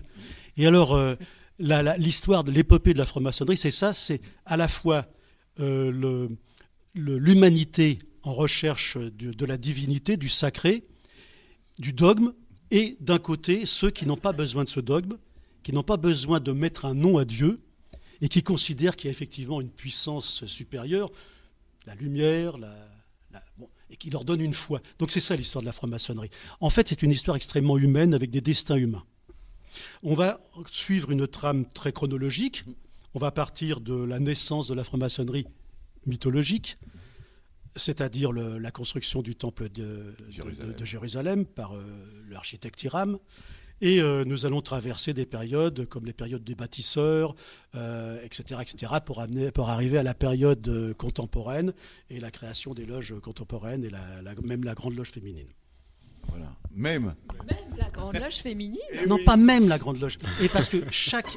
chaque y compris, et après je donnerai la parole à Pierre, parce que chaque histoire, il y a surtout des femmes. Les féminines.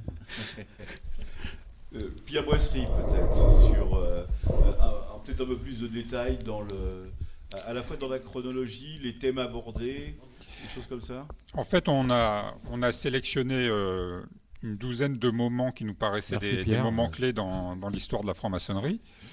Et à chaque, à chaque étape, on a imaginé une histoire tout à fait romanesque qui parle de cette période-là. Alors, effectivement, il y a la construction du temple de Salomon. Il y a l'Écosse à la fin du XVIe siècle avec. Alors justement, j'ai une question auditeur, Pierre, Pierre Boisserie, en parlant d'Écosse. Pourquoi cette chemise? Ah bah. C'était les soldes chez Aigle. Parce qu'on est filmé quand même. Oui, c'est pas grave. Justement, ça, nous change de, des tenues plus conventionnelles et sombres que nous pouvons euh, porter de temps en temps. Donc, euh, poursuivez, mon cher. Oui, donc. Euh, sur les thématiques. je sais bien. il m'en faut plus. Euh, le whisky n'a pas suffi. donc, oui, on va, on va suivre plusieurs étapes. Donc, le, d'Iram, les, les, bâtisseurs de cathédrales, la formation des premières loges spéculatives en Écosse à la fin du XVIe siècle, la création de la Royal Society, euh, la Révolution française, Napoléon, la Commune, enfin des, grands chapitres qui sont connus tout le monde, mais que nous allons raconter de façon toujours un petit peu décalée. En, portant euh, le, message maçonnique euh, au sein de l'histoire à travers nos personnages, qui mêleront très souvent des personnages de fiction que nous avons inventés, qui seront confrontés aux personnages connus des, de, de l'histoire maçonnique. Et alors, vous n'avez pas peur, le mot peut-être un peu fort, vous n'avez pas peur que cette histoire romanesque euh, passe sous silence la vraie histoire? Mais pas du tout. C'est nous, nous, notre but est de sortir complètement pour euh, continuer le débat de la rationalité et euh, de, de créer quelque chose justement de entre réalité historique qui est déjà extrêmement ténu euh, dans l'histoire maçonnique. Il y a toujours euh, un problème pour faire la part euh, des choses. Donc on y amène notre petite part justement d'imaginaire, de, parfois même de folie, pour recréer tout ça, tout en portant le même message. C'est ça qui nous a paru intéressant pour intéresser un plus large public. Euh, on voulait surtout pas faire euh, des bandes dessinées euh, uniquement à usage du franc-maçon qui, qui relit ce qu'il connaissait lui-même et qui voit ses connaissances maçonniques mises en images et mises en, bande dessinée. Au contraire, on veut s'ouvrir à un grand public pour lui faire découvrir des valeurs une histoire et, des, comment des personnes peuvent vivre ce,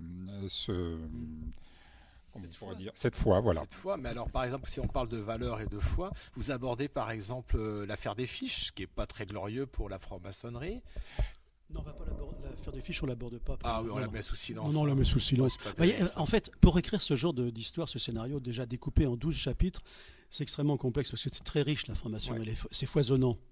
Donc il a fallu euh, trouver des, faire des focus sur certains sujets. Euh, il y avait des focus évidents. Hein. Le, temple de Salomon, euh, les, les constructeurs de, pyramides, les bâtisseurs, ça, me semble évident. On a évité les collégiats, on a évité. Il y a certains chaînons qu'on a, qu'on a évités. Pourquoi être romanesque? Pourquoi inventer une histoire? Parce que si j'avais envie d'écrire l'histoire de la franc-maçonnerie, premièrement, euh, je, prendrais, je, ferais un, je ferais un bouquin, je ferais un bouquin d'histoire, et euh, je n'ai pas l'intention de le faire. Mais je veux dire pourquoi? Parce que, prenez par exemple le temple de Salomon. Où est la symbolique dans cette histoire? En ce qui nous concerne. Quand David meurt et que Salomon va reprendre le flambeau et qu'il va construire le temple pour euh, fédérer son peuple, pour euh, que le tabernacle soit en dur, n'oublions pas que, vous ne le savez peut-être pas, mais des siècles et des siècles plus tôt, il y a un volcan qui a craché des pierres de lave, et il y a une pierre qui, en rebondissant, sur les, rochers, s'est écaillée, elle a formé une étoile. En tombant, elle a formé un croissant de lune. En tombant, elle a formé une croix. Et cette pierre avait trois motifs comme ça. Et ces hommes préhistoriques qui n'avaient jamais vu un dessin ont été étonnés, ont pensé que c'était la, parole de Dieu, un Dieu. Quelqu'un leur avait donné signe, mais ils, ignoraient totalement la qualité de ce message. Et puis ça a été transmis comme ça de, de peuplade en peuplade, de clan en clan, de famille en famille, de société en société, pour arriver jusqu'à David. Et quand David est mort, il a donné cette pierre à Salomon. Il a dit, je ne sais pas ce que ça veut dire, mais elle symbolise certainement la marque d'un Dieu, d'une création, de quelque chose qu'on ignore. Quand tu feras le temple, je souhaite que tu mettes cette pierre dans le temple et que tu fasses dans le mur du temple que tu mettes cette pierre. Elle symbolise ce qu'on ne sait pas et qui nous parle, mais qu'on n'arrive pas à déchiffrer, à décrypter. Et quand Hiram a construit le temple, il a eu cette mission de mettre cette pierre. Il a mis cette pierre dans la façade du temple. Un croissant, une étoile, une croix.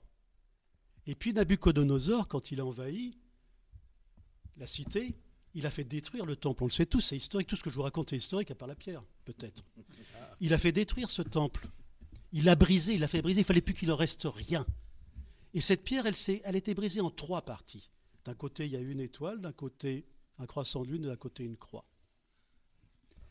La parole de Dieu était divisée, la parole de, enfin, de Dieu, on emploie le mot Dieu. Mais... Et la mission, une mission qui a été donnée aux hommes, c'était de réunir ces trois pierres. Parce que ces trois pierres ont disparu, chaque, une veuve de soldats les a pris, chaque veuve a pris un morceau de la pierre et est partie. Et elles ont chacun une mission, c'est de réunir un jour ces trois pierres. Donc, le seront-elles? Le seront-elles Elles seront certainement au 12e album. Euh, je, vous invite à lire les 11 précédents parce que sinon vous ne comprendrez pas l'histoire. Non seulement les lire, mais surtout les acheter. la, partie romanesque, la partie romanesque nous conduit à donner un, petit message qui est un message de fraternité, hein, euh, à la limite euh, que, l'on retrouve dans toutes les traditions, hein, que ce soit Osiris, Isis, euh, Seth, euh, etc. etc. Ah, les croissants, ok, mais pourquoi pas la chocolatine? Voilà, là, vous voulez être sérieux, on, peut aborder le, débat entre la chocolatine et le pain au chocolat. Moi-même qui suis originaire de Bergerac, je ne sais pas ce qu'il y a pain au bah, chocolat. je, suis de Sarlat personnellement, donc euh, c'était un peu, un peu provoquant. Jean-Laurent. Je trouve que c'est vraiment une très bonne idée de, pouvoir euh, euh, avoir en même temps une trame historique où des, des, choses vraies sont, sont disséminées, j'allais dire, dans, en, effet, une histoire euh, romanesque et romancée, et avec un message sous-tendu. Et, donc, on, sait bien, moi j'ai le plaisir de lire au moins les trois premiers volumes, euh, de, de, voir que c'est toujours un peu comme ça dans les, dans les bandes dessinées de Didier Convard. Il y a toujours plusieurs niveaux de lecture. Et j'allais dire, comme disait Pierre Doris, euh, chacun en aura pour son grade. Voilà, et, donc il y a un certain nombre de niveaux de lecture, euh, mais toujours très agréable. Et si on est au premier niveau de lecture, c'est très bien. Euh, l'histoire est passionnante et, tout va bien. Je, suis ravi parce que Jean-Laurent, c'est encore la, seule personne au monde à faire encore référence à Pierre Doris que personne ne connaît autour de cette table. Et ça, c'est remarquable. c'est, bah, moi, j'ai adoré Pierre Doris quand, Doris quand j'étais gamin. Mais, euh, moi, je connais Doris. Marie, Marie Pascal, pardon. moi, je lis pas de bande dessinée, hein, mais, pas du tout. Mm. Est-ce que, euh, petite question, est-ce que vous mettez des, codes couleurs entre ce qui est vrai et ce qui est faux? Non? Non, non, pas du, pas du tout. Mais euh, c'est dommage de ne pas lire de bande dessinée parce que je crois qu'il y a eu des études scientifiques pratiquées en double aveugle qui ont prouvé que c'était vraiment excellent pour la santé, même s'il n'y avait pas de fondement scientifique. Euh. ce message est dilué plusieurs fois. Bravo Enfin Enfin il n'y a pas de code couleur. vous dites, euh, ah, vous dites, vous ne lisez jamais de dentier, mais moi, j'ai jamais été voir un pneumologue. Hein. Donc, les, les, quatre médicaments par jour, c'est quoi alors, alors, Premièrement, euh, vous avez le droit. non, mais bien sûr. Non, non, il n'y a pas de code couleur parce que, en fait, je sais, moi, je ne sais pas trop ce qui est faux, ce qui est vrai. Parce que vous savez, on, parle de la construction du temple de Salomon, c'est deux lignes dans la Bible. Et nous, euh, enfin, les, les francs-maçons, on en fait des tartines. Ah euh, on sait même que la reine de Saba est venue rendre visite à, Hiram, qui sont tombés amoureux. Enfin, parce qu'à un moment donné, mm. la légende dépasse la vérité, mm. et c'est la légende qui nous enseigne. C'est pas la vérité. La vérité, à la limite, des fois, elle est médiocre.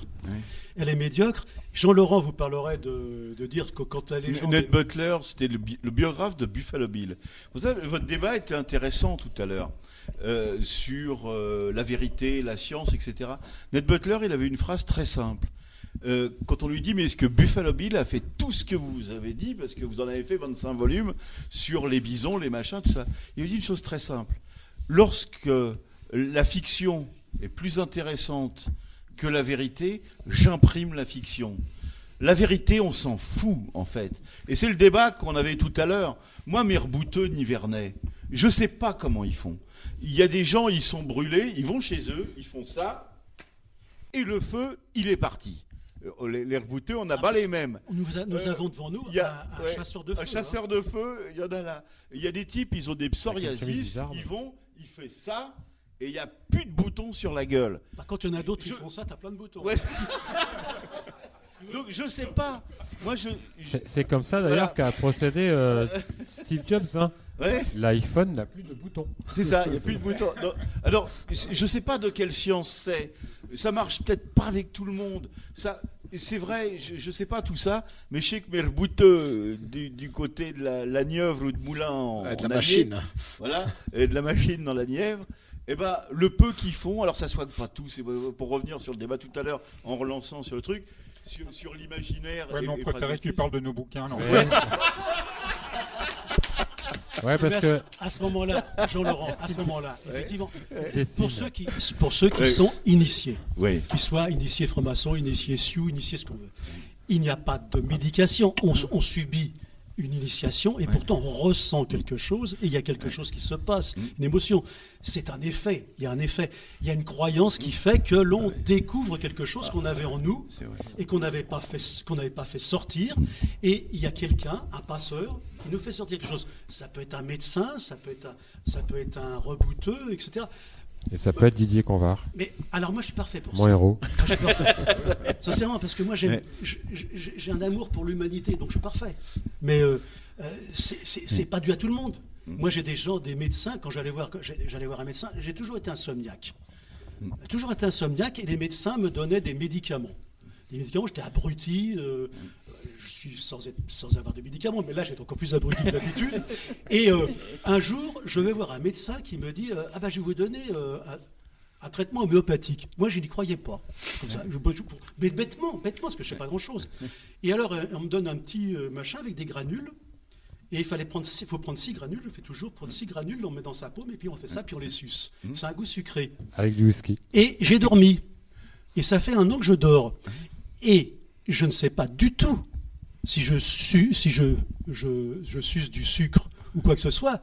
Je suce quelque chose que quelqu'un m'a donné pour que je dorme et je dors. Voilà, c'est magnifique. Non, non, on ne dira rien. Non, non, non, non, Gilles, ta gueule. Gilles, ça suffit. Je ne suis pas là. Remonte dans ton arbre. Il va retomber. Alors, moi j'ai une Oui, question, oui. euh, je vais revenir au livre quand même, parce que j'ai une question, euh, Jean-Laurent, vous avez lâché, moi j'ai eu la chance de lire les trois premiers. Alors, Oui. première question, pourquoi vous, vous avez eu cette chance de lire les trois premiers? Deuxième Ouais. question, c'est pourquoi dans le cadre de vous son régime et uni- protéiné, en fait. pourquoi vous et uniquement vous? Ça voudrait dire qu'ils ne sont pas encore sortis. Et pourquoi avez-vous eu ce privilège? Moi j'ai la réponse, mais dites-la, dites-la.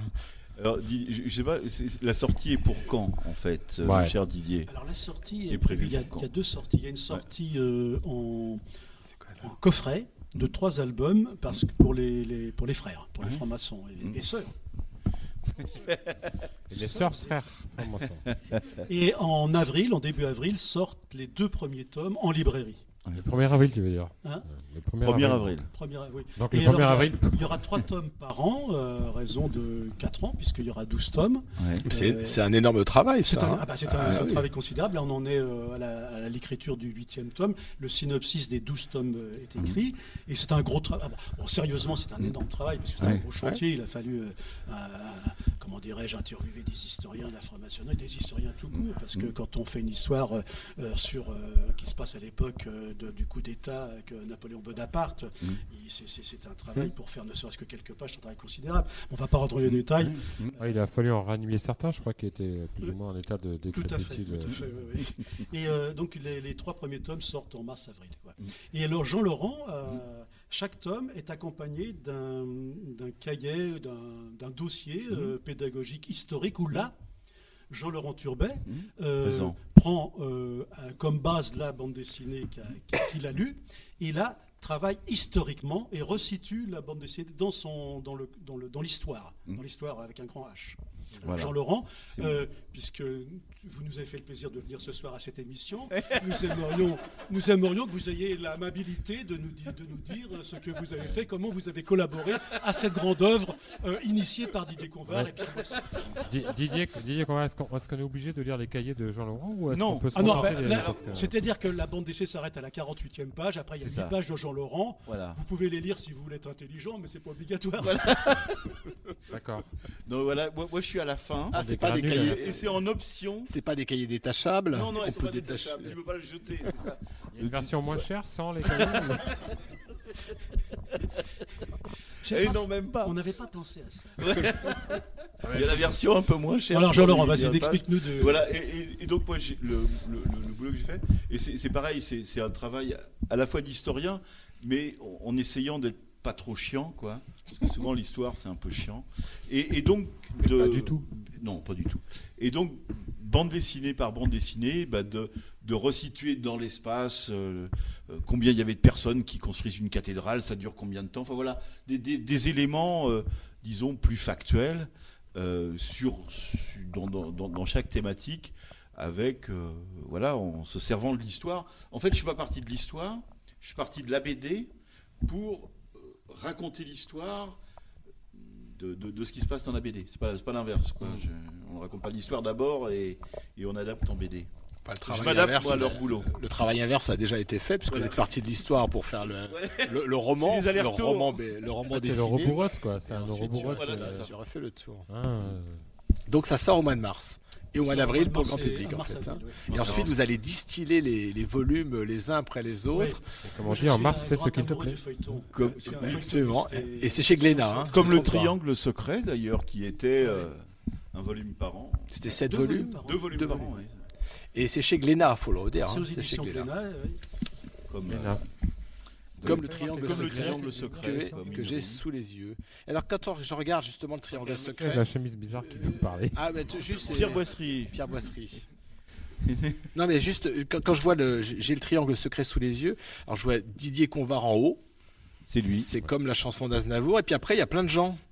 Alors c'est qui tous ces gens euh, C'est toute une équipe en fait. Oui, hein. alors moi je, suis l'auteur pour le Triangle Secret, je suis l'auteur, l'auteur unique, et il y a plusieurs dessinateurs parce que le Triangle Secret se passe sur, c'est une enquête euh, qui se passe sur 2000 ans, euh, et, chaque séquence est dessinée par un auteur différent. Il y a une, une, époque contemporaine qui est, prise en, qui est prise en charge par le dessinateur Denis Falk, et il y a des flashbacks sur les cathares, sur Jésus, sur les dessinateurs d'époque. Et qui à chaque fois c'est une époque qui est racontée, euh, qui est dessinée par un dessinateur différent pour qu'il y ait un style un peu différent. C'est un réalisateur, c'est comme si un film avait plusieurs réalisateurs. D'accord. Et c'est extraordinaire.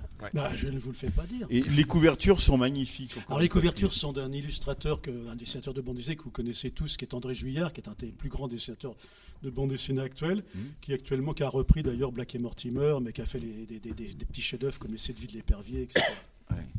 c'est vraiment. Alors l'intérêt de, par exemple, l'intérêt du Triangle secret, euh, indépendamment du fait que c'est une, véritable histoire, c'est un véritable feuilleton, c'est que euh, j'avais le je ne, je ne, savais pas le, comment dirais-je que ça allait avoir ce succès-là. On ne sait jamais quand on écrit une histoire que ça va avoir du succès. Mmh.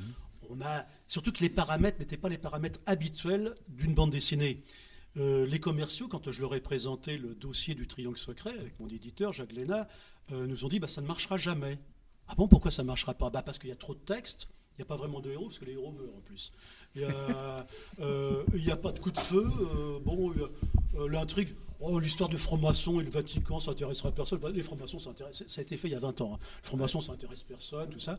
Et alors, tous ces paramètres contraires à une narration traditionnelle ont fait que ça a plu.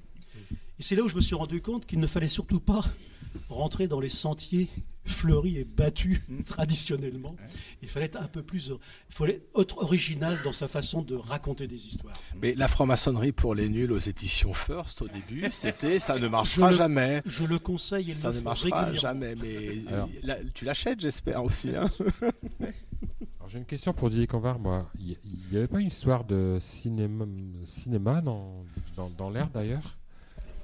En France, le cinéma, euh, le, Triangle Secret, les droits ont été vendus à, trois fois en 20 ans à des grandes firmes, dont une firme, euh, dont la Disney et puis Canal et puis enfin d'autres, une autre maison de production. Le problème, euh, c'est que l'économie euh, française pour faire ce genre de film ne convient pas, parce que les sept histoires devraient euh, être résumées en trois films de, deux heures, et ça c'est un investissement considérable, et on n'a pas trouvé, enfin les, maisons de production n'ont pas trouvé de partenaires qui permettent de financer un tel film. donc pour l'instant, c'est au point mort.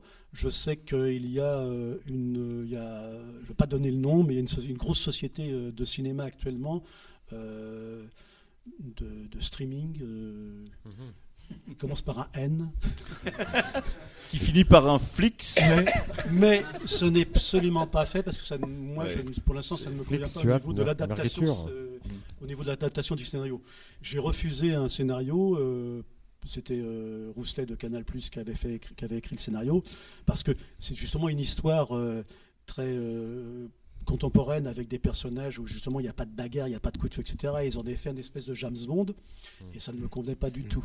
Donc j'avais encore le droit de dire non. Là, mais, euh, On a surtout des coups d'épée que des coups de feu en ah loge. Oui, les hein. les Qatars. Bah c'est beaucoup plus rigolo. il fallait qu'ils viennent tourner ici parce que ça des fois c'est chaud. on va s'en occuper. On va, on va le tourner, nous, ton film. Hein, hein, Daniel Daniel est là pour. Sur euh, Radio Delta TV, nous nous allons faire la les sept films. Euh, Merci en tous les cas de nous avoir accordé la, la, primeur de. Ah la primeur, on peut voilà, dire. Je, je, juste conclure en disant que donc, Pierre Brasserie est, mon co-auteur principal avec Jean-Christophe Camus. Mhm. On est trois, trois scénaristes, on se partage la tâche parce que c'est un, c'est un, un, rouleau titanesque. Et il y a tâche, euh, plusieurs dessinateurs. Vous ne parlez pas de Jean-Laurent Turbet là Alors Jean-Laurent Turbet, lui, euh, prend en charge la partie euh, didactique. Hein, voilà. est-ce qu'il est rend, son, est rend son travail à, l'heure? Oui, en plus, je rends mon travail. Est-ce que Jean-Laurent rend son travail à l'heure? Oui, c'est ce qui importe. Il rentre hein. son travail plus vite qu'il n'a ses contrats, mais euh, sinon tout va bien. Moi, je voulais juste dire qu'on travaillait avec euh, euh, plusieurs dessinateurs. il y a trois, il y a quatre dessinateurs qui vont tourner sur les sur les albums. Donc chaque chaque album sera dessiné par un dessinateur différent, mais le tout étant quand même dans, dans, le même esprit de bande dessinée réaliste et voilà, donc il n'y aura pas de grosse rupture non plus. Alors je me posais une question parce qu'en ce moment c'est Angoulême. Exactement. Et vous n'y êtes pas? Non, parce que quand on va à Angoulême, en fait Angoulême c'est un incubateur géant. Donc, euh, quand on va à Angoulême, c'est pas pour y aller chercher des prix, c'est pour aller y chercher soit une gastro, soit une grippe. Donc, on préfère rester chez nous. En 45 ou 47 ans, j'ai manqué trois Angoulême, dont celui-ci. Merci, c'est pour Radio Delta. Merci pour Radio Delta. Et, on m'a dit pourquoi tu viens pas à Angoulême? Je dis parce que je vais à Radio Delta. et il y a une fois, j'ai boudé Angoulême. Je sais pas pourquoi, j'avais été en colère. Et c'est la seule fois que j'ai eu un prix à Angoulême. On a eu le prix pour bah, Neige. espérons que s'il y a un prix qui va être de, Alors, je dis, je vais pas cette année, je vais peut-être avoir un Neige. Et eh ben non, ils ont donné les prix, je l'ai pas. Alors j'y retournerai l'année Ici, ici, nous décernons des prix, mais vous ne l'aurez pas ce soir, puisque c'est le Patrick Vidal d'honneur et qu'on décerne à ceux qui ne viennent pas. Donc ce soir, le Patrick Vidal d'honneur est décerné à Viviane Mansouzan. Bien sûr. Sarah, je pense, avait une question à poser à l'homme à la chemise bizarre ou à... les, deux. Euh, euh, pourquoi vous avez pris quatre dessinateurs différents, justement? Euh, Parce que pour sortir trois albums par an, vu qu'un dessinateur met entre 9 et 12, voire 18 mois, ça dépend le temps qu'il passe sur sa console de jeu. donc, je peux, il n'y a pas de dessinateur. Donc non, euh, généralement ils mettent euh, entre 9, 9, euh, et 12 mois à faire un album. Donc comme nous on voulait accélérer le rythme et fournir trois albums par an, on a travaillé, on travaillait en parallèle sur tous les albums avec des dessinateurs différents. Et, sinon les amphétamines, ils ont plus les moyens de s'en payer. et comment vous avez fait pour qu'ils aient une même identité graphique? Ah ben, on les a sélectionnés en fonction du style qu'ils avaient déjà. Donc euh, mm. on, a, on a choisi. Euh, c'est pas eux qui s'adaptent, mais c'est vous qui vous avez pris. Non, non. déjà, on avait. C'est quasiment que des gens avec qui on avait travaillé à part Vincent, Vincent Wagner. Et euh, tous se sont adaptés au, style des histoires, parce qu'il est évident que comme on est quand même dans de, dans de la BD historique, il était hors de question de faire du gros nez ou enfin bon voilà. Et je crois que vous avez un fouet adapté à chaque dessinateur en plus. Oui, oui. oui. Didier, La conclusion, alors, sur cette, sur cette belle épopée. épopée. La, conclusion, bah, c'est en, en, écrivant une histoire qu'on apprend des choses sur les autres et sur soi-même parce qu'on rencontre des personnages, on invente des personnages qui sont un petit peu des extensions de nous-mêmes, et on rencontre des personnages qui ont existé et qui nous apprennent quelque chose. Il y a des personnages qu'on détestait, et euh, en, les, en, les, travaillant historiquement, on, apprend qu'ils sont euh, plutôt euh, intéressants. Et ça, c'est le premier. Moi, à chaque fois que je fais un scénario, c'est ça, parce que j'aime apprendre quand j'écris. Ensuite, alors là, c'est la petite cuisine. Moi, j'aime faire des histoires chorales comme ça, où on est nombreux, parce que je crée une espèce de petite loge. Et j'aime bien ce côté amical. Et alors, on n'a pas des grands mots entre nous qui est fraternel, mais j'aime bien ce mot parce qu'il veut dire beaucoup de choses. Et dans ce monde, dans ce moment tumultueux, atomisé, nucléarisé et boueux, j'aime bien employer le mot fraternel.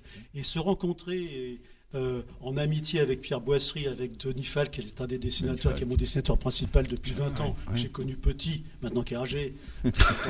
et donc on, se, découvre, et du coup, ça, ça fait progresser l'histoire, ça donne du talent à ce que l'on fait. Et euh, le lecteur ne le sait peut-être pas, mais le lecteur, il voit une autre dimension, il voit une dimension supérieure parce que nous, on a ça, on a ce supplément dans le travail, ce supplément de, générosité, de bienveillance et de fraternité. Quoi. Mhm. Alors, c'est toujours des grands mots, je les emploie ici parce qu'on est entre nous, sinon je, me tais, je, suis très discret parce que sinon on me prend pour un fou. Oui, non tour de table de ah bah, conclusion. On, fait, on, fait, un petit tour de table de conclusion sur le thème de la, de la BD. Bah, Pierre, euh, à, quand, à quand une BD sur l'homéopathie? Pourquoi pas c'est pas une suggestion. une BD homéopathique. Je voulais juste signaler qu'Annemann était un franc-maçon à Saint-André des Trois Lotus, à Hermannstadt, qui est Sibio aujourd'hui. Et donc, euh, lui aussi avait euh, une vision euh, humaniste de, la médecine. Et à l'époque où on était encore dans le galénisme avec des saignées, des clistères, il a quand même amené une révolution. Ah, J'aime bien les saignées. Les clistères, c'est pas mal non plus. Donc il y a peut-être une histoire à, écrire, à, condition qu'on sorte du bourbier du dualisme. Ça fera l'objet d'une prochaine émission. parce que vous revenez tous, vous le savez, vous avez signé avec votre sang. Marie-Pascale, est-ce que je pourrais me permettre de t'offrir une BD pour la prochaine émission? Euh, Oui, peut-être que, peut que je vais enfin. Alors, la BD, j'en ai lu, mais euh, mon, obstacle, c'est de voir, c'est le dessin. Parce que mon, mon, plaisir quand je lis un livre euh, sans rien, euh, c'est de me faire, euh, me faire mon cinéma dans ma tête, de me faire mes histoires dans ma tête et, de me créer ça. Et en fait, quand, voilà, quand, quand j'ai des BD, euh, j'ai une impression d'être frustrée parce que j'ai le décor qui, qui m'empêche de me le créer. D'accord, donc je présume que vous n'allez pas au cinéma non plus. J'ai un peu le même. ouais, c'est un peu pareil. Hein. Je suis dans mes livres là. Qu'est-ce qui prend la parole de l'autre bah, côté de la table Gaspard ah, ah, bon, bah c'est Gilles, pardon. Gilles la technique, je, voulais, je, voulais, te garder la, la, la, la place de la fin. Je te cède la place parce que. Vas-y, vas-y Gilles. laisse la place pour la fin, je Gaspard. Ah bah non, c'est Gaspard du coup. Oui, alors deux petites choses. Euh, euh, y a, il existe une, une, au moins une bande dessinée qui parle d'homéopathie, euh, c'est euh, le, le, pharmacien. Euh, voilà, qui est un pharmacien et qui a illustré plein de choses euh, euh, sous forme de bande dessinée. Voilà, c'était pour la petite parenthèse. Et je voulais aussi remercier. alors, c'est un remerciement à, moitié euh, cynique, mais c'est un peu pour blaguer, euh, Didier Convar, parce que euh, j'ai, je crois, l'intégrale du Triangle Secret de Henry et de Hertz. et donc, d'abord, je suis ravi de, de, vous rencontrer ici. J'étais même pas, enfin, je l'ai su cet après-midi quand Gilles m'a montré un peu la, la présentation de l'émission. et non, et moi, j'ai été initié dans un lieu discret il y, a, il y a quelques années, pas très loin d'ici. C'était jadis, au temps de jadis. Et, euh, et en fait, Bien connu jadis. Ouais, voilà. Et à l'époque, en fait, je faisais, je faisais un peu de musique dans un groupe et, j'avais un copain qui était ultra fan du triangle secret. Et donc j'ai eu le malheur de lui dire que j'avais été initié, tout ça. Et alors il me disait, à moitié en rigolant, alors, alors, maintenant que t'es franc-maçon, ça y est, tu sais vraiment où, est enterré vraiment le, Christ, ça y est, tu le sais? Et après il m'a tanné parce que c'était au moment, euh, je crois, euh, quelques temps après de la parution de Hertz. Il me disait, et tu peux pas, comme t'es franc-maçon, tu peux pas avoir euh, le, prochain Hertz parce que là j'attends le deuxième. Et puis, voilà il fallait lui filer le téléphone de Jean-Claude Hertz. Et donc le Christ, le Christ est là. Euh, ce, qui est, amusant, c'est sympa, je suis, je suis, très touché, et, euh, plusieurs titres. Mais c'est vrai que j'ai reçu énormément de courriers de, lecteurs euh, quand euh, il y avait le, Triangle secret qui sortait. Et comme une grande partie se passe dans la forêt d'Orient, il y avait des gens qui allaient sur place et qui, puisque les lieux existent, hein, j'avais fait une enquête avec le, conservateur du, musée de la forêt d'Orient. Et alors les gens cherchaient effectivement où était le tombeau euh, sur la terre d'ombre, sous la terre, parce que le tombeau du Christ est là, bien entendu. Tout le monde le sait maintenant. Et, D'ailleurs, à ce propos, il va y avoir un parcours dans la forêt d'Orient du Triangle secret. Ils vont faire un parcours du Triangle ah. secret dans la forêt d'Orient. Mmh. On va y aller d'ailleurs. Oui, on va faire une On continue le tour comme ça alors. Sarah et puis ensuite Valentin. Euh, je, rebondis sur ce que vous avez dit sur le parcours euh, qui va être fait euh, dans le dans la forêt sur le, triangle. J'espère que ce sera mieux fait que ce qui a été fait pour la fontaine de Viviane dans la forêt de Brocéliande, parce que pour y avoir été, c'est hyper décevant. C'est un espèce de vague trou dans le sol avec trois bulles qui sortent. Et alors vous, vous êtes fait pendant des années tout un truc de, Arthur à la table ronde, Avalon, euh, Inis Vitrine, la fée Viviane, tout ça. Puis vous retrouvez dans cette espèce de, truc qui bulle. C'est complètement nul. Donc, c'est pas moi qui le fais. Donc, soyez vigilants à ça parce qu'après, vous voyez, c'est vraiment, c'est vraiment beaucoup d'années d'enfance, beaucoup d'imaginaire qui se brisent en un instant et c'est des moments absolument terrible. Voilà, j'étais très heureuse d'être ici ce soir. Est-ce qu'on sait comment euh, le gars qui est sous l'eau fait les bulles On en a une petite idée, mais bon, restons, discrets. je crois que c'est un dessinateur de BD. Je pense qu'il se relaie. Alex. Valentin, lecteur de BD euh, Lecteur, oui, euh, de temps en temps. Bah, le pharmacien, en l'occurrence. mais du coup, je ressors ici avec, ici avec deux livres à lire. celui-ci, la, celle-ci, la BD, là, et puis la franc-maçonnerie pour les nuls. Ah bah je vais me procurer euh, prochainement. Voilà, c'était une première expérience de radiophonique assez sympathique. Merci. Jean-Laurent Alors, oui, c'est vrai que il y a le. Il y a la cellule d'Edmond Dantès au château d'If. Et maintenant, il y aura en forêt d'Orient, on, va retrouver le tombeau du Christ, ça va être super. Je voulais signaler juste. Il n'y a rien dans le tombeau en fait. Hein. On ne sait pas. il faut lire le triangle secret. Ça fera l'objet d'une prochaine émission. Si, vous me permettez, je voudrais juste, parce que j'ai tendance à le faire régulièrement, citer un grand aîné que j'ai adoré, cet homme qui s'appelait Hergé. Oui. Pour parler de, du saumon, ça, résume tout ce qu'on vient de dire. Mhm. Il y a eu un film dans les années 60 euh, sur Tintin avec Jean-Pierre Talbot. L'Orange Bleu. L'Orange Bleu.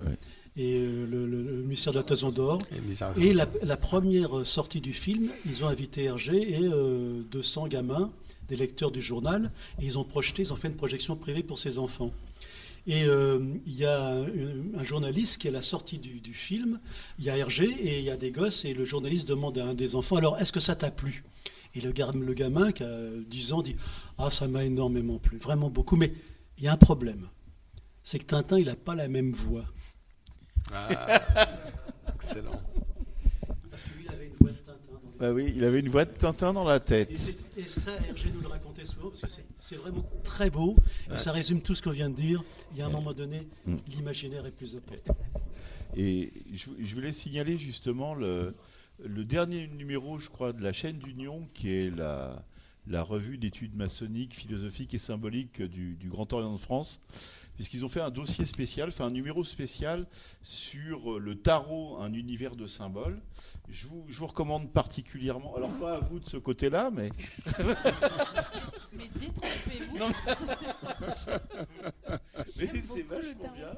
Et, euh, euh, et, il y a évidemment quelques pages sur moi, un de mes, auteurs favoris, qui est euh, Oswald Wirth, et qui a écrit notamment la, franc-maçonnerie rendue intelligible à ses adeptes. Oswald euh, Wirth, qui, est notre prochain invité. En voilà, en, trois volumes.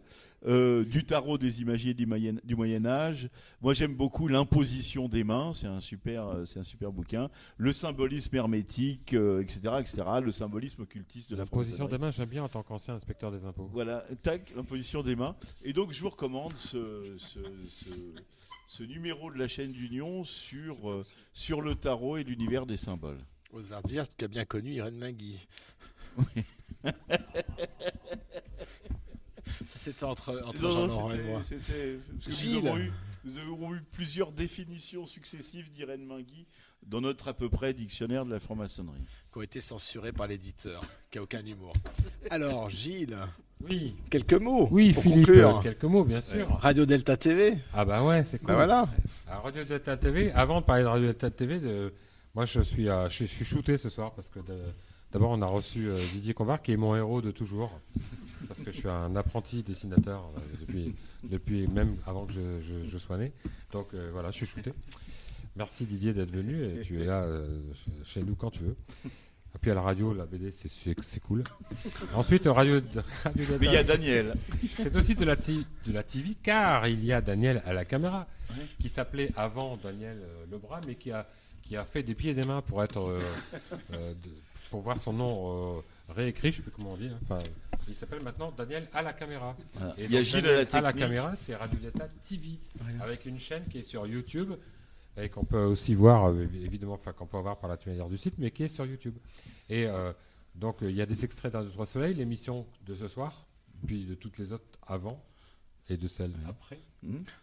Si Dieu nous donne vie. Si Dieu nous donne vie et les petites pilules sucrées aussi.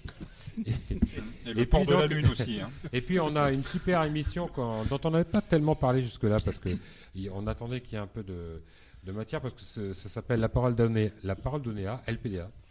Et c'est euh, une, euh, c'est une série d'émissions qui dure euh, deux minutes en fait. Pendant deux minutes, on, a, on est franc-maçon, c'est la condition sine qua non. Mm-hmm. On dévoile personne en général, mais là c'est des francs-maçons marqué dessus. Ok, qui répondent à. Ils ont un chapeau, ils, tirent des questions, ils ont deux minutes pour répondre à un maximum de questions, et c'est énorme, c'est à mourir de rire. Les deux derniers, c'est Jean-Claude euh, Joly et euh, Bruno. Euh, Bruno Hébert. Bruno, comment tu dis Bruno Hébert. Bruno Hébert, voilà. C'est à mourir de rire. Jean-Claude, Bruno, bravo pour vos réponses. Il y a des femmes Oui, il y a des fois il y a des femmes aussi. Il y a Marie-Pascale, il y a Marie-Françoise. Enfin, nos copines, quoi mes copines et toutes les francs-maçonnes qui acceptent de passer derrière la euh, devant la caméra de, Daniel. à la caméra. Donc euh, voilà, c'est LPDA, c'est Radio Delta TV.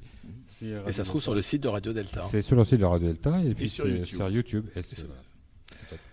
Très bien. Merci Gilles. Merci à vous tous. Merci à vous tous d'avoir participé. Merci à vous euh, tous qu'on ne voit jamais, mais qui est toujours merci. là. Non, merci. Merci. À vous tous. Merci. Et puis nous, ben, on vous souhaite, euh, chers auditeurs, euh, merci à nos, nos, spectateurs, merci Alexis, merci Bernard, merci Jean-François qui s'est rassis parce qu'il n'avait plus de micro. Merci à Viviane à qui on décerne ce soir le Patrick Vidal d'honneur. Alors je rappelle que le prix du Patrick Vidal d'honneur est donné à celui qui dit qu'il vient et qui vient pas.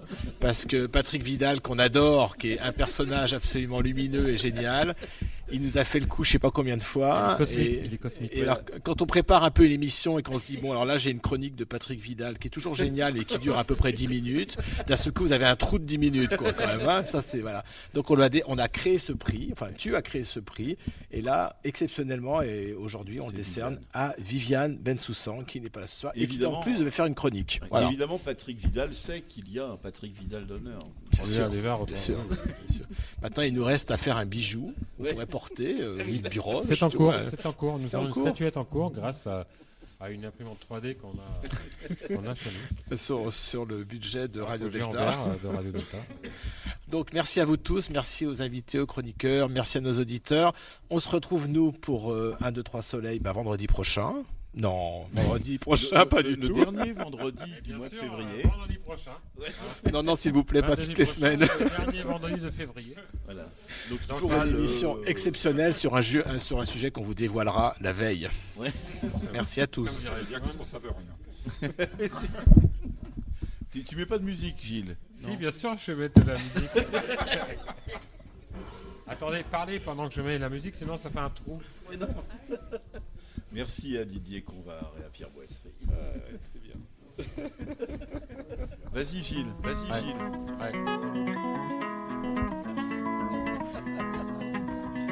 Enlève le micro maintenant. Well, it ain't no use to sit and wonder why, babe. Photo de groupe. Even you don't know by now. And it ain't no use to sit and wonder why, babe. It'll never do somehow. When your rooster crows at the break of dawn, look out your window and I'll be gone. You're the reason I'm a traveling on. But don't think twice, it's alright. Vous êtes sur Radio Delta, la radio qui rayonne entre les oreilles.